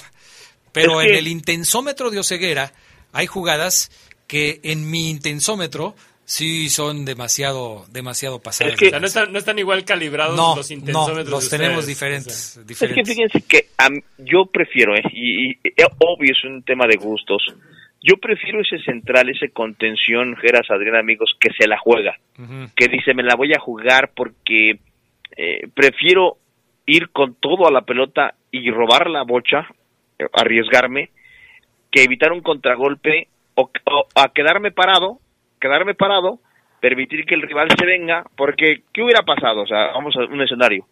Barreiro no se barre, como venía perfilado el jugador de Puebla, se lo iban a quitar fácil, se lo iban a driblar porque había huecos. Y si, y, si revisan la jugada, Adrián, había superioridad numérica de Puebla. Te cae otro gol. Y es, obviamente es un supuesto. Yo prefiero yo, yo, yo, yo, yo, al que se la juega, a los Aquino, a los Colombato, a los Barreiro, a los Mosquera, esos que dicen, ah, con todo, los Gatuso.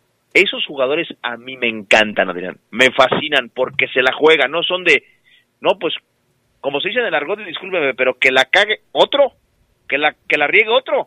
Yo aquí me quedo paradito, estoy en mi zona, que el centro va a la izquierda, ah, yo estoy por derecha. No, no, no, no, no, yo prefiero los que se la juegan. Eh, es eh, cuestión de percepción. A mí, pero fíjate, Omar, que, aquí estoy revisando la jugada y prácticamente está en tres cuartos de cancha el, sí, de, es la zona de Puebla, o sea, de la cancha de Puebla y hay mínimo tres jugadores del, del León detrás de Barreiro. Hay momentos y hay lugares para poder tirarse una barrida como esa. Todo lo que acabas de decir, yo lo justificaría si estás en tu último tercio de cancha o tu último cuarto de cancha y el jugador se va solo y dices bueno, no, no queda de otra, me la rifo y si me la marcan, pues ni modo. Pero por eso te digo que hay momentos y hay lugares, o sea, estás en tres cuartos de cancha en el, en el campo rival, este Oceguera, pero bueno, no voy a discutir contigo por este tema porque sé que nunca te voy a convencer. Vamos a ir a la pausa, enseguida regresamos y nos hablas de la presentación de Julien Celestín, el nuevo jugador del conjunto verde.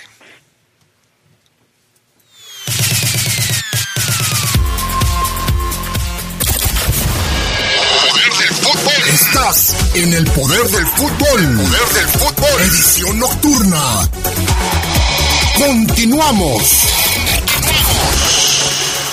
Gracias a los acuerdos en la Cámara de Diputados, se creará el Centro Nacional de Identificación Humana para garantizar a toda persona desaparecida el derecho a ser buscada y localizada. Este centro diseñará, ejecutará y dará seguimiento a las acciones para recuperar y resguardar muestras humanas para su identificación. También apoyará a las fiscalías especializadas y locales para desempeñar labores de ubicación y búsqueda. Cámara de Diputados, Legislatura de la Paridad, la Inclusión y la Diversidad.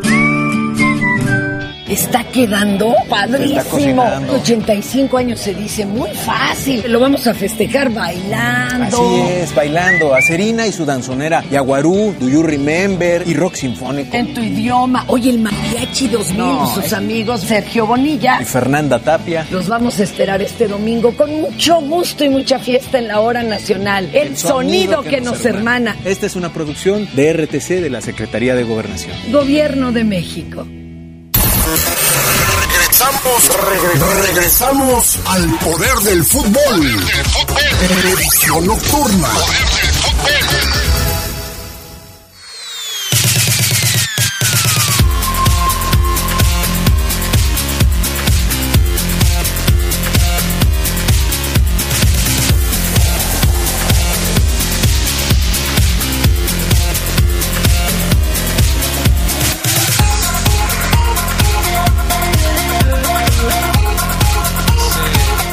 Ya estamos de regreso, dice Pancho, a ver, Pancho Rodríguez, ¿no? Sí, Pancho Rodríguez de allá de, de Estados Unidos. Por favor, Oseguera, describe el físico de Celestín. Le pones mucho sabor cuando describes a un jugador. Saludos desde Milwaukee. Uy, se me hace que tiene los mismos gustos que tú, ¿eh? eh Adrián, saludos para todos ustedes. Su equipo, el León, creen que está haciendo un buen trabajo, pero ha jugado con equipos de media tabla.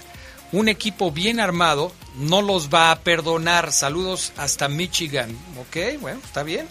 Buenas tardes. Una pregunta. Este, ah, bueno, no, más bien nos manda una foto de quién. Eh, mira ese potencial. Ah, porque es una foto de una playera con muchísimos anuncios. Bueno, ya, ok. Ya no tiene tantos el León como los tenía antes. Bueno, Ceguera, ¿vas a describir al señor eh, Julien Celestín, como dice Pancho Rodríguez, que le pones mucha crema a los tacos cuando describes a un futbolista? Tipo Adrián de buena lámina, presencia, guapo, es muy guapo Julien Celestín. Eh, nariz, nariz afilada, no, no, no, no, nariz chatona pero grande, Ajá. nariz, nariz gala, Adrián, barba, nariz gala, barba sexosa, barba de esas que les gustan a las mujeres, Ajá. Que dignas para, para comercial. Que raspan cuando, Ajá. Okay. Buena altura, buena altura, hombros amplios, eh, estructura, estructura corporal simétrica, eh, un tren superior, una cintura pequeña, dorsales un poco, un poco abiertos, se ve bien, bíceps, trae bíceps, trae trabajo de gimnasio, sin ser un tipo mamey, un tipo que se vea corpulento, pero se ve fuerte, se ve corrioso. Y me falta verlo en cortos, Adrián, porque hoy lo vi, lo vi sentado, no lo vi, no te puedo definir pantorrilla, femoral, isquiotibiales, ver los gemelos, evidentemente bien, eh, compararlos, eh, ver el aductor, qué tan amplio es, los bastos, qué tan marcados y profundos están, todavía no lo puedo definir. No, bueno, ya con eso está bien, o sea, ya, ya, ya Un jugadorazo, sí, ¿eh? ya, ya déjalo así, o sea, ojos, color. ¿Color? Color café, ah, huele riquísimo. Entre Celestin y, y Cajelmacher, ¿con quién te quedas, hombre? No, sí, por mucho eh, con este Julien, ¿eh? pero por mucho, ¿eh? Yo no, eh, ¿te acuerdas? Bueno, tú sabes de esto, eh, Gerardo Lugo, porque ha sido editor de una sección deportiva en un diario muy prestigiado, pero, y, seguramente lo, habrás leído alguna vez y lo habrás pedido. ¿Te acuerdas cuando se hacían eh, las las definiciones, las descripciones, mejor dicho, de los toros previo a una corrida. O sea, que vas al corral y te dicen este corro, eh, perdón, este toro tiene la cornamenta abierta, pero con el lenguaje de los taurinos. Así, me imaginé a Oseguera ahorita. Imagínate Oseguera describiendo a un toro, previo a una corrida. No, y Oseguera sería impresionante. que Métete a eso, Oseguera, te quedaría muy bien. Pero bueno, ¿qué pasó hoy en la presentación de Julien Celestín? No estuvo Jesús Martínez hoy, ¿no? No, no estuvo Chuchín, estuvo el profe Rodrigo Fernández. Adrián, en la presentación de Julián hubo un traductor. Eh, Julián Celestín, cero español, cero. Inglés masticable, eh, muy breve. Así que fue en francés sus respuestas, Adrián Geras. Y vamos a escuchar un poquito de lo que dijo Julien y luego la traducción, eh, evidentemente que, que, que igual en la, en la conferencia y les voy a responder a, los que me ponían en Twitter, arroba Omar Ceguera, van en Twitter y en Instagram, arroba Chavo Ceguera, que, que se le veía cansado, porque fíjate que me pusieron Adrián a mediodía, estábamos al aire, recibía o recibo muchos mensajes de dos a dos y media que a veces no alcanzo a leer. Este, Oseguera, pero oye, ¿tú cómo lo viste? ¿Tú qué sueles describir? ¿Qué postura tienen? ¿Qué, ¿Cuál es el lenguaje corporal? Lo vimos muy agrandado, medio mamo. Así, se, así vieron a, ah, caray Sí, las expresiones de Celestina Den, tengo mensajes, sí. ahorita los voy a retuitear, donde creen que Celestín es como sobrado, como agrandado, pero después de escucharlos, les voy a decir qué pasó en realidad. Adelante. A ver, a ver. Escuchamos el primer audio, mi estimado Brian Martínez, eh, justamente de la presentación de Celestín. Primero escuchamos la voz del jugador y después la del traductor.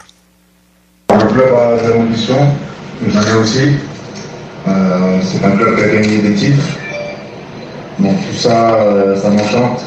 J'ai pris la décision de venir parce que c'est pas un grand club du Mexique.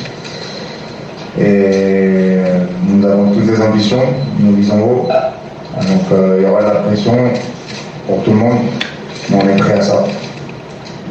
Sí, eh, estoy aquí en un club que tiene mucha ambición y yo también.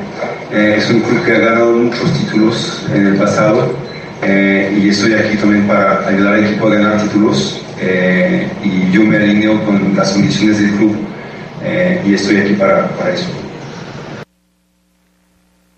Ahí está. Eh, Julián Celestín, Adrián, que voy a decir es que pasó. ¿Por qué creen que, que estaba como con cara de hartado, como que no quiero Pero- estar aquí? Pero tú nos Bueno, dijiste eso, Ceguera.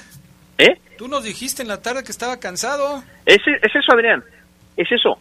El, el, el- el- el francés, Adrián, estaba cansado porque muchas horas de vuelo. Sí, claro. Viajó el fin de semana para lo de su visa de trabajo. Tenía que viajar otra vez hoy o quizás mañana. Eh, entrenó, hizo un primer entrenamiento. O sea, si estaba como él, el cambio de horario. Era eso, amigos. No era que sobrado. Evidentemente lo vamos a ir conociendo. Hoy no les puedo decir cómo es eh, con, lo- con los compañeros y hace grupo. El tema del idioma, pues evidentemente le va a afectar. No entender los chistes de Montes, eh, de los jugadores. Pero seguramente habrá quien eh, domine un poquito el inglés y pueda intercambiar puntos de vista con él. Pero era eso, Adrián, bien lo dijiste. Estaba muy cansado, créanmelo, pero muy, muy cansado Julián en su presentación hoy. Perfecto, muy bien. Oye, en la misma presentación, aunque eh, pues no, eh, no era tema de Celestín, sino más bien de cómo le van a hacer para acomodar el tema del fichaje, porque Colombato sigue apareciendo en, eh, en la lista de jugadores de León. ¿Qué fue lo que dijo Rodrigo Fernández? Habló del tema de Colombato. Fíjate que l- yo sí le veía al profe la mirada y como que dice chin, chin, chin, chin, chin, a ver, a ver, qué, qué- por dónde le doy a la respuesta, qué digo, qué digo. Eh, el, el profe obviamente conoce el tema, pero el que lo está tocando puntualmente es Chucho Martínez. Ormeño ya fue presentado de entrada oficialmente con Chivas, ya lo comentaban. Bueno, eso ya se destrabó. Pero el tema de Colombato sigue ahí porque evidentemente Colom Baby está esperando a que el equipo que lo va a contratar en Europa, en Portugal, Adrián Geras, también pueda, o sea, lo dé de alta, pues cumpla con los requisitos, dé de baja a alguien para poder rodar de alta. O sea, es una situación similar. En escuchen a Rodrigo Fernández que así lo explica. Sí, bueno, todas las negociaciones llevan, llevan tiempo, pero al final estamos muy contentos de que ya está acá. Eh, por fin eh, se logró. Y, bueno, pasando a tu segunda pregunta, tema de Colombato, creo que, que, va bien el término con él, ustedes ya lo conocen, eh, quiere jugar en el fútbol europeo, nosotros no le podemos cerrar las puertas a, e- esa ilusión que él tiene, a pesar que ya lo hizo, él quiere eh, ir a triunfar allá. Y bueno, es cuestión de que el club a donde, a donde va a ir necesita también liberar ese espacio, ¿no? Entonces, eh, es cuestión ya de, tiempo, pero seguramente así se va a hacer. Ahí está. Luego yo, Adrián, reiteré, profe, pero esa cuestión de tiempo es semanas, semanas, o sea, va- pueden pasar semanas para que Colombato se ha dado de baja y entonces Julián pueda hacerlo de alta y me dijo, no, no, no, la baja de Colombato va a ser baja deportiva, va a quedar sí o sí en estos días, se arregle o no su tema con Europa, baja deportiva, Adrián, Geras, y aunque Colombato no vaya ya a su nuevo club, se va a dar de baja. A ver si entendimos, eh, Omar Ceguera, eh, lo que significa la baja deportiva y todo lo demás.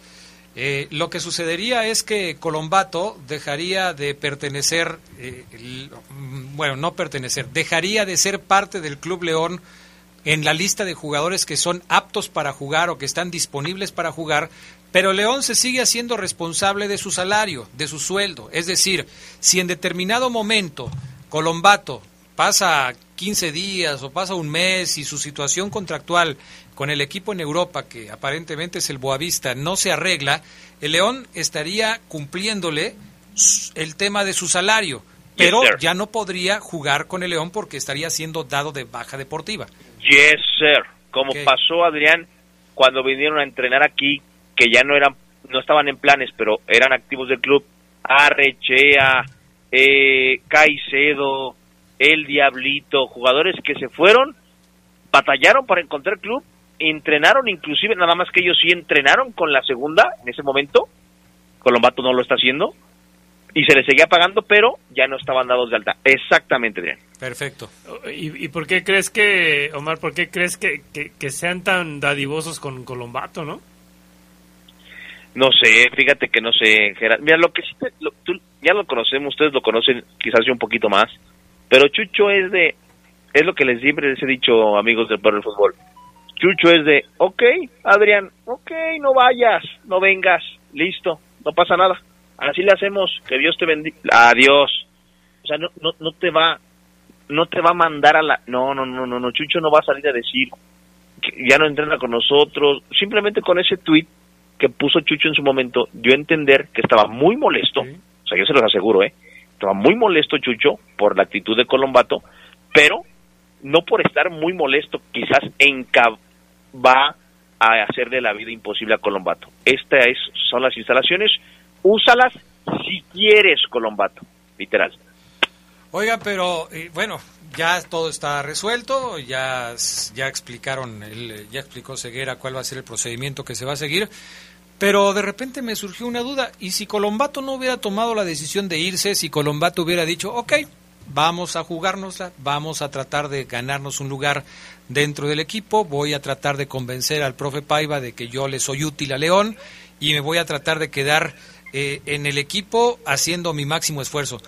¿Quién hubiera sido el sacrificado Ceguera para dejarle una plaza de no formado en México Mira, al defensa central? La tenía muy difícil, Adrián. Colombato sabía que en esa en esa en esa oración que acabas de tirar, quédate y juégatela, vamos a tomar una vamos a analizar si te vas a quedar o te vas a ir. Él sabía que trasfondo era un Colombato eres tú el señalado. ¿Qué podía haber mantenido a Colombato en el León Geras Adrián? Una lesión de otro no formado en México. Que se lesionara eh, y qué bueno que no pasó, vaya, pero Fede, que se hubiera lesionado eh, Dávila y que los hayas tenido que dar de baja.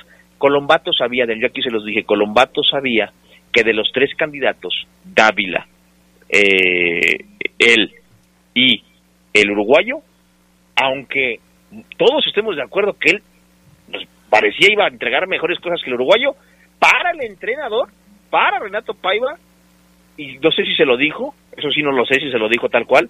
Mira, en esta en este análisis están Dávila 1, 2 Fede y 3 tú. O sea, hoy tú estás perdiendo esta batalla. No sé si se lo dijo, pero Colombato lo sabía, Adrián, y a mí me dijeron que Colombato dijo, "No, ¿para qué me hago me voy?"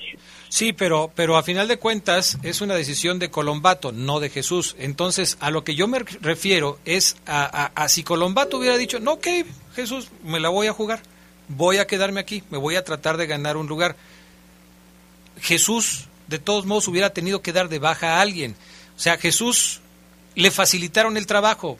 Eso es lo que te quiero decir. Porque ya la decisión ya no la toma ni Jesús ni Paiva. Aunque estaba encaminada en ese rumbo, ya no la toman ellos, porque Colombato tomó la decisión de irse. Jesús, bajo mi punto de vista, pues no se debió haber enojado, porque le hicieron el favor de solucionarle un problema que quizás hubiera sido más complicado. Si Colombato hubiera dicho me quedo, entonces entre Paiva y Jesús Martínez hubieran tenido que decir, a ver, pues entonces que se vaya Barreiro. Pues es que estaba pues, en el aire Campbell, ¿no? O, o Campbell, eh, y ahí estaba esa decisión que a final de cuentas, pues ya no se tuvo que tomar porque Colombato la tomó. ¿Saben? se fue, ¿no? ¿Sabes cuál era la, la posibilidad de Jesús? No se los puedo asegurar, pero me la podría jugar yo en una apuesta. Ajá. Que Chucho iba a tratar en ese tiempo, no sé, una, dos, tres, cuatro semanas, de definir quién era el que iba a, a dejar su lugar para que llegara Julián, convencer a Renato Paiva que Colombato iba, iba a aportar más que Federico Martínez. Ok.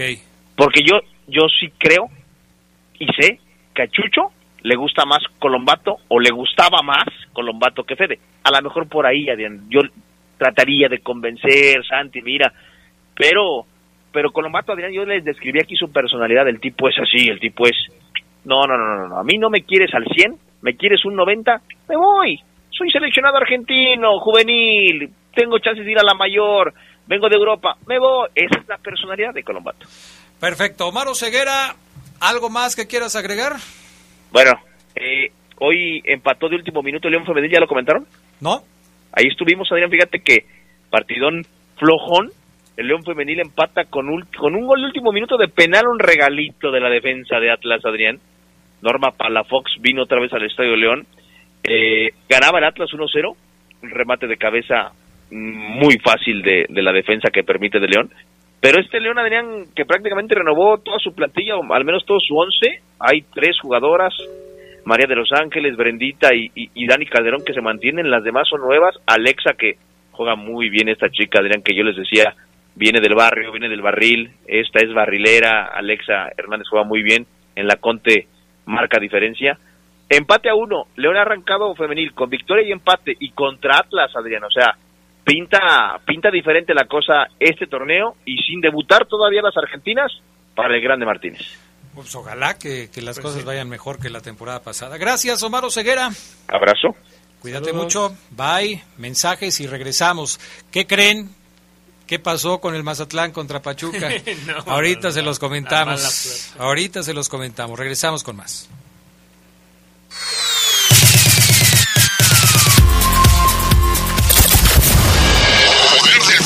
Estás en el poder del fútbol. Poder del fútbol. Edición nocturna.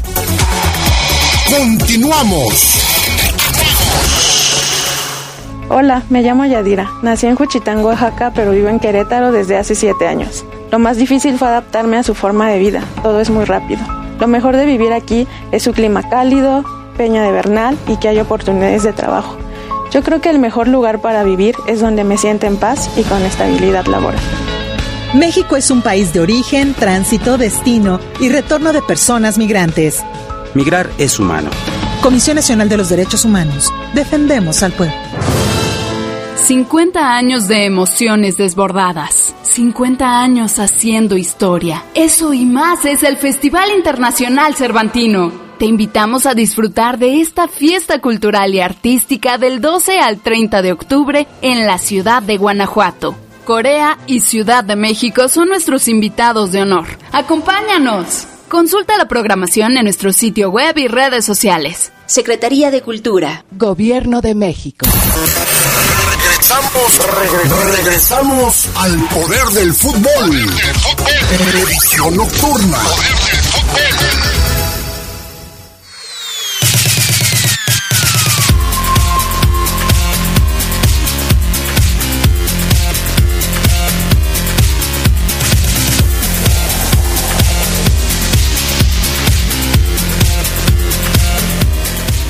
Bueno, pues ya estamos de regreso. Eh... Un, saludo a Gustavo Bueno, que dice que nos está escuchando, pero que está estudiando, fíjate cómo es. No, pues no. Ojalá que no vayas a tener examen mañana, porque si no, ah, vas a contestar cualquier cantidad de cosas.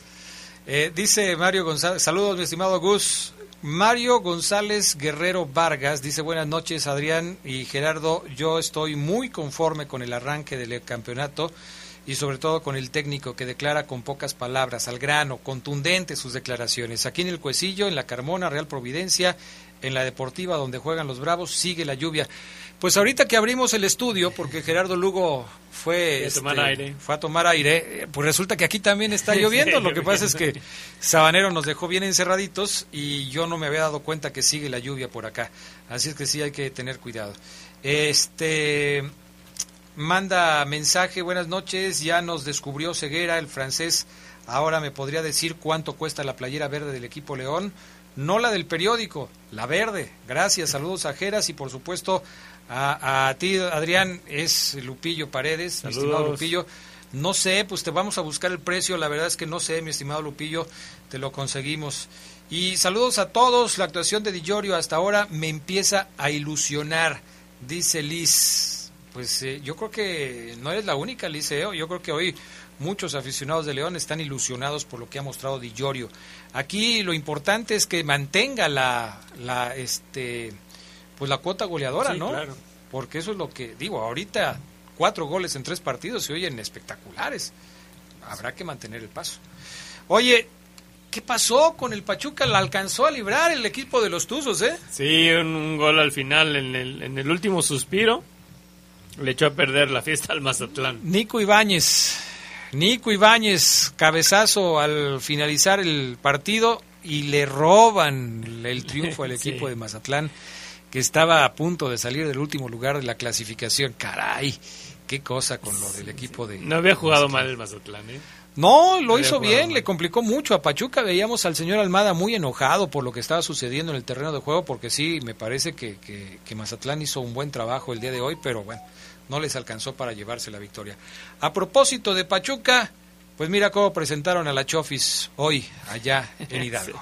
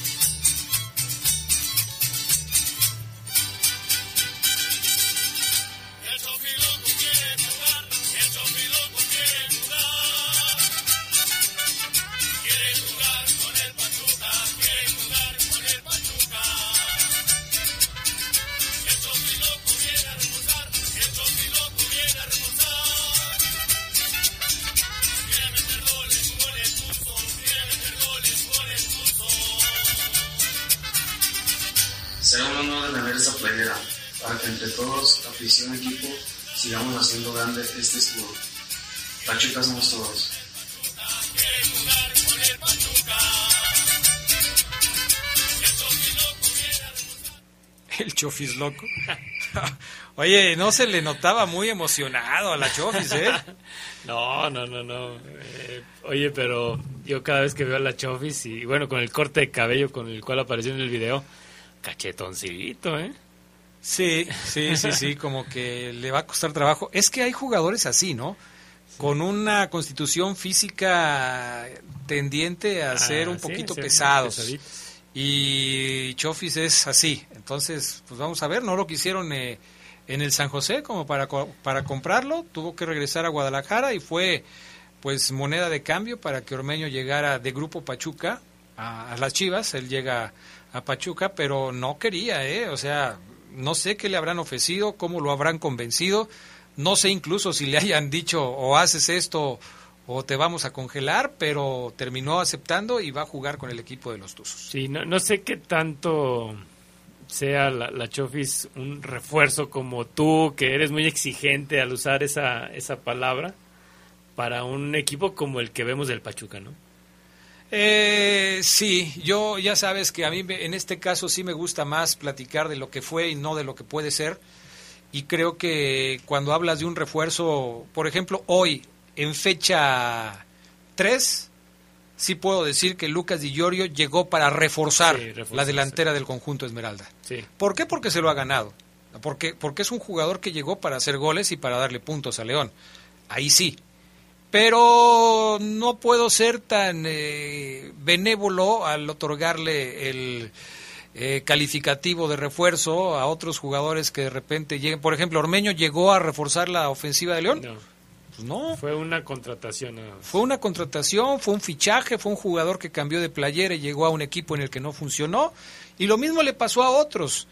Sí, por supuesto que, que, que la calidad o la etiqueta de refuerzo le queda muy bien a Villorio, por lo menos hasta ahora, y ojalá que así siga, ¿no? Porque a final de cuentas creo que es lo que, lo que importa. Bueno, estábamos hablando hasta antes de hablar de, de la fiera, de lo que ha significado esta jornada número 3, ya terminó. 17 goles en total después del el empate que se dio en la cancha del Estadio Hidalgo entre Pachuca y el equipo de Mazatlán. 17 goles, lo cual significa una reducción en el promedio de gol por partido hasta lo que se llevaba de actividad en la Liga Mexicana. Y tres equipos solamente fueron los que no pudieron, cuatro equipos fueron los que no pudieron marcar gol. Uno el Toluca, otro el Necaxa, uno más el San Luis y finalmente los Cholos. Fueron los únicos equipos que no marcaron gol. El que más hizo fue el Atlas con tres. Y varios empates a uno, ¿eh? como el de Puebla León, Juárez contra Querétaro, Santos contra Chivas y Pachuca contra Mazatlán. Quizás fue el resultado que más se repitió junto con el 1-0, porque también fueron 4 4-1-0. 1-0 del América al Toluca, 1-0 del Puma sobre Necaxa, 1-0 del Monterrey sobre el San Luis y 1-0 del Tigres sobre el equipo de los Cholos de Tijuana. Oye, y también hablando de, estas curiosidades que ha, que ha, tenido el arranque, ¿cuántos lesionados no, no llevamos en la liga? Sí, son varios, y, y varias lesiones importantes. o sea, importantes. ¿Qué pasó siempre con Guiñac? ¿Ya se sabe qué, eh, alcance puede tener la lesión? Según los medios no, no, no, representa una lesión grave, pero sí no, no se va a recuperar para esta semana. Bueno, ya es una ventaja que no sea un problema serio lo de Guiñac, porque ya sabemos que el equipo de los Tigres sí tiene una Guiñac dependencia muy marcada, ¿no? Pero bueno, Vamos a ver cómo lo sustituye el técnico Miguel Herrera, que por cierto se volvió a pelear con... Sí, con, la prensa. Con la prensa y los árbitros o con la prensa con, todo el mundo agarró contra, contra se agarró con todos. contra todo el mundo. ¿eh? Yo te digo, Gerardo Lugo, que si yo tuviera el dinero que tiene el Piojo Herrera, no lo perdería eh, discutiendo este tipo de cosas porque quizás alguna vez lo va a extrañar. Sí. Bueno, si le cobran a él las multas, si el equipo es tan buena onda que dice, bueno, si te multan yo te la pago, no te preocupes, pues ahí no pasa nada. Pero si le están descontando de su sueldo cada multa que le ponen, caray, Gerardo Lugo, estás dejando de recibir un montón de dinero, ¿eh? Pues sí, eh, quizá lo que ganan, alguien va a decir, no, eso es como quitarle un cabello, ¿no? Ok. Pero, pero pero la verdad, eh, yo siempre he dicho, es un buen técnico que cuando se dedica a, dirigir, lo hace bien. Pero una vez que lo logran sacar de sus casillas, ahí es donde ya, ya no. Hoy la Liga MX eh, está haciendo una campaña por los 10 años del nacimiento de la Liga, de la Liga MX. Y está destacando algunas cosas interesantes, como por ejemplo la era de Mauro Boselli. Sí eh, que fue pues una época muy interesante en donde pues Mauro se convirtió en tres ocasiones en campeón de goleo. Curiosamente, ninguno solo. Sí, siempre compartido. Siempre fue compartido lo de Mauro Boselli. Nunca estuvo solo, pero le ayudó a convertirse en un jugador eh, emblemático para el conjunto de los Esmeraldas de León. Se habla también de, de la era del Tuca Ferretti, de Diego Laines, de los ejemplos de constancia, de la identidad, de la identidad azul con, con Jesús Corona. Es un recuento de pues esto que ha sucedido eh, en los 10 años, que curiosamente se cumplen, eh, o sea, la Liga MX nace cuando León llega a la, primera, división. O sea, tiene lo mismo el León en el máximo circuito que la Liga MX, como tal. Sí, incluso entrevista a Mauro Boselli este, y la entrevista, pues le hacen la pregunta, ¿no? Que si, la Liga es la que lo entrevista eh, y le hace la pregunta de si regresaría al, León y pues diplomático, como ya lo hemos comentado, ¿no? Mauro dice, no le digo, no le digo a la afición que no, pero tampoco le digo que sí. Y, que es bonito, ¿no? Y, y sí, efectivamente no sé a tu, a tu parecer, Adrián, pero es una liga que prometió mucho y que ha cumplido entre poco y nada. Sí, yo creo que surgió como una eh, esperanza de renovación del fútbol mexicano. Sonaba muy bonito. Sonaba muy bonito, o sea, eh, la querían comparar incluso con la Liga Premier de Inglaterra en muchos aspectos y creo que se, se fue quedando atrás ese proyecto que hablaba de la renovación de la liga hay muchos aspectos que se tienen que mejorar todavía. Con mucho retraso se, se, habló del famoso pacto de caballeros que, que, dicen que ya no existe. Con mucho eh, retraso se han venido modificando cuestiones administrativas que debieran servir para eh, fomentar un mejor fútbol en nuestro país y desgraciadamente eh, no pasa, ¿eh? no pasa todo eso. Sí, no, y, bueno, esta, esta cuestión del arbitraje, que yo creo que también es un punto fundamental, pues es algo que, que tampoco se ha, se, ha, se ha tocado el tema, ¿no? Eh, para resolver, se hablaba de, de, una profesionalización del árbitro también y, y, no no vemos no vemos un avance en ese en ese sentido, ¿no?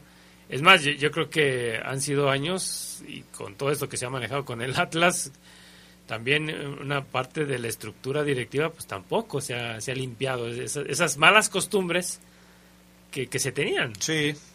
y que aunque se diga que hay cosas que pueden oírse mal o verse mal, pero que en el fondo están bien, pues ayudaría más que no tuvieras ese tipo de cuestiones que empañan la honestidad del fútbol mexicano, porque siempre se habla de corrupción, siempre se habla de arbitrajes comprados, siempre se habla de, de cosas que afectan la honorabilidad de la liga y pareciera que a la liga no le importa que eso suceda.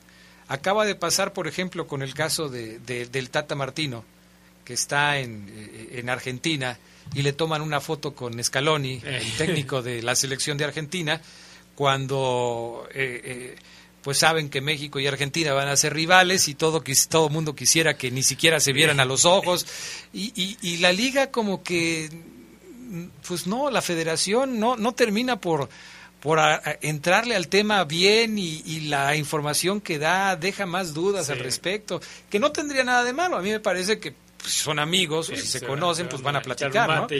Y ya. pero pero la forma en la que se trata el asunto es la que deja mucho lugar a la especulación. Y para nosotros los mexicanos que somos muy calientes en esa parte, pues sí da, da, mucho que, desear, ¿no? Yo creo que dentro de estos 10 años algo que también ha sido un error, pues es eliminar el descenso. Es otra de las cuestiones que también. proteger a algunos equipos, ¿no? Y luego aparentemente se protegía a Chivas y resulta que cuando se saca a la luz de cuáles eran los equipos que votaron en contra del no descenso, pues estaba Chivas. O sea, Chivas sí, sí, Chivas no votó porque se quitara el, descenso. Cosas curiosas. Sí, oye, también información de, eh, medios que cubren al Real Oviedo, que ya es de, de Grupo Pachuca, si quieres luego. Si quieres vamos a la pausa y regresamos ya con el cierre del programa. el tiempo. Sí, se nos va rapidísimo. Dice Frank RT que hay un árbol caído en el Boulevard Francisco Villa para que tomen sus precauciones a la altura del Panteón de San Sebastián. Gracias. El poder del fútbol informa. El poder del fútbol informa. Tomen sus precauciones. Regresamos después de la pausa para que Gerardo Lugo nos platique este tema.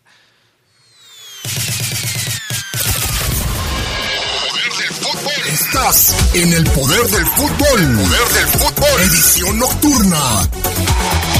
Continuamos que en este nuevo ciclo escolar no te falte nada. Regresa a clases con todo. Acude a Caja Popular San Nicolás y llévate hasta 10 mil pesos con cómodos pagos semanales. Solicítalo en cualquiera de nuestras 14 sucursales o pide informes en nuestra página de Facebook Caja Popular San Nicolás, León, Guanajuato. El préstamo ideal para útiles, uniformes, colegiatura y más está en Caja Popular San Nicolás. Somos la cooperativa de la gente.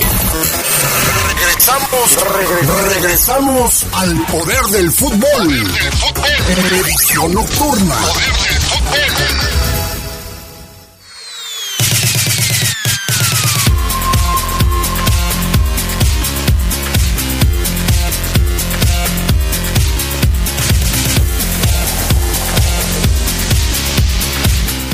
Bueno, pues ya estamos de regreso con más del poder del fútbol. Gracias a quienes siguen con nosotros. Gerardo Lugo, ¿qué nos vas a comentar? Sí, eh, una información que de los medios que cubren al Real Oviedo, que ahora pertenece a lo, que es el grupo Pachuca, eh, mencionaban de la posibilidad de, que llegara Marcelo Flores, este mexicano que, que, ahora ya todo el mundo dice, dice querer.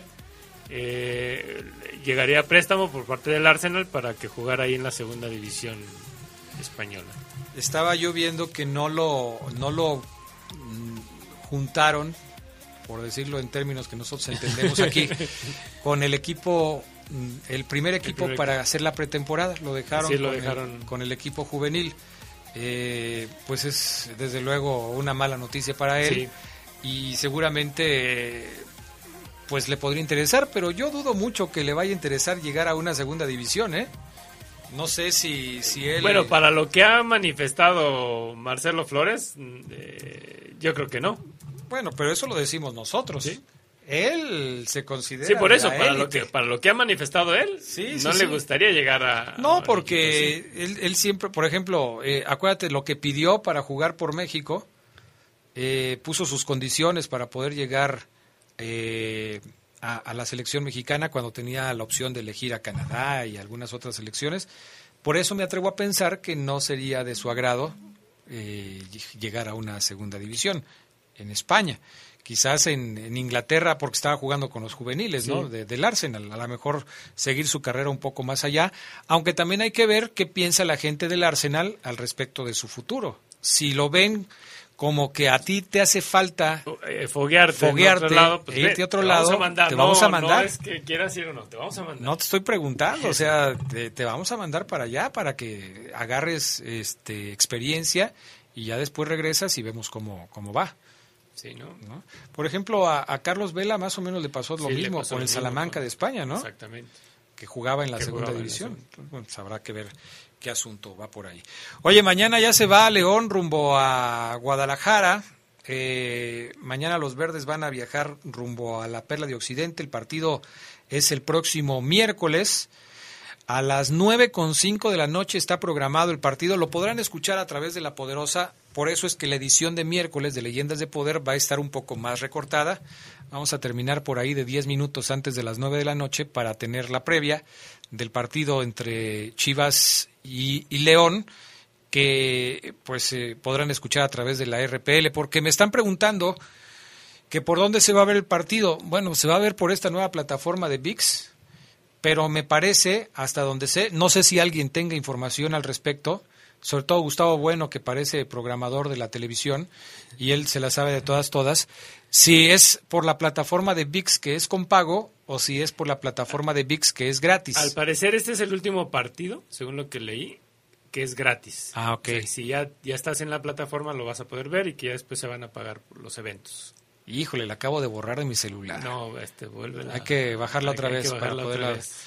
Ok, si no, para que lo escuchen a través de la Poderosa, si ustedes no tienen oportunidad de tener esta aplicación, bueno, pueden bajarla, eh, digo, pueden escuchar el partido a través de la Poderosa RPL, eh, como siempre ha sido posible. Oye, ¿no? una, una jornada extraña, eh, te lo digo porque se juega el 20-21, ah, bueno, del 20 hasta el 24. De martes a viernes. Del 20 hasta el 24, exactamente. Pero entonces ya no entendí, y la esa es la fecha 4, y la fecha 5, Y ¿cuándo la empieza? fecha 5, por ejemplo, el, el León jugaría hasta el día 26.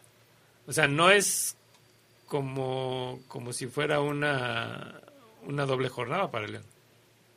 No, va a haber la cantidad suficiente Sí. de días entre partido y partido como para poder descansar. Y es que de alguna manera se, se, se programó el partido de las Chivas contra el León. Eh, lo entiendo porque Chivas tiene este compromiso internacional, ¿no? Contra-. En este torneo donde el América le está yendo como en feria. No, no digas eso. No digas eso porque luego los de la América dicen que nos oímos tendenciosos. El 26 de julio, el 26 de julio es martes y ahí empieza la siguiente jornada. O sea, vas- ¿se va a jugar esta que sigue de martes a viernes o de martes a, viernes. sábado? De martes a... No, de martes a domingo, ¿no? La que la la 3, Eh, ¿cómo la nos 4, vamos? perdón. La vein- termina el 24 de julio y el 24 de julio es domingo. Es domingo, sí, es domingo. O sea, se va a jugar de martes a domingo. de miércoles a domingo. De miércoles a domingo, del 20 al 24. Ey. Y la 5 Empieza el martes 26. empieza el martes 26 y termina eh, aparentemente el 27 de julio, que es miércoles. O sea, León juega miércoles contra Chivas y luego juega el 26 y luego el 31 contra Pero entonces la que es doble es la 5. La 5, exactamente. No la 4. No la cuatro. La que es doble Sí, es por la eso te 5. decía, está extraño la programación, pero bueno, así está. Y luego León vuelve a jugar el próximo fin de semana. O sea, va a jugar eh, este miércoles Y luego el próximo martes. contra el Chivas. equipo de Toluca. ey, y luego el martes contra Toluca y luego contra el América, si no recuerdo. Y luego en la siguiente juega contra El domingo. el América el domingo 31 de Así julio. es. Caray. Pues sí está. eh, pues es el calendario que tocó ahora por este tema del. O sea, de alguna manera creo yo que, que no es el trajín de otras dobles jornadas que ha tenido León. sí, se acomodó Se diferente. acomodó diferente. Y los se respeta casi eh, el intervalo de, de tiempo que debe haber entre partido y partido. Sí. No, no es tanto. El 31 de julio juega contra el América y el eh, 26 de julio juega contra Toluca. 27, 28, Sí, o sea, 29, 30, 31. Cinco Sí, días. Estamos hablando de cinco días. Cinco días aproximadamente. Bueno, pues llegamos al final del poder del fútbol. Gracias a toda la gente que nos acompañó hasta el final. Que tengan ustedes buena noche y les invitamos a que se queden en sintonía de la poderosa en Yo sé que te acordarás. Gracias a Brian Martínez, a Jorge Rodríguez Sabanero, Gerardo Lugo, gracias. Buenas noches a todos. Buenas noches y hasta pronto.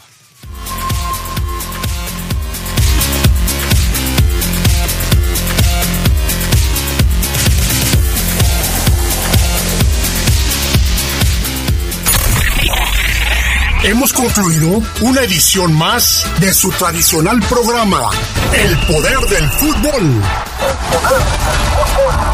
Hasta la próxima.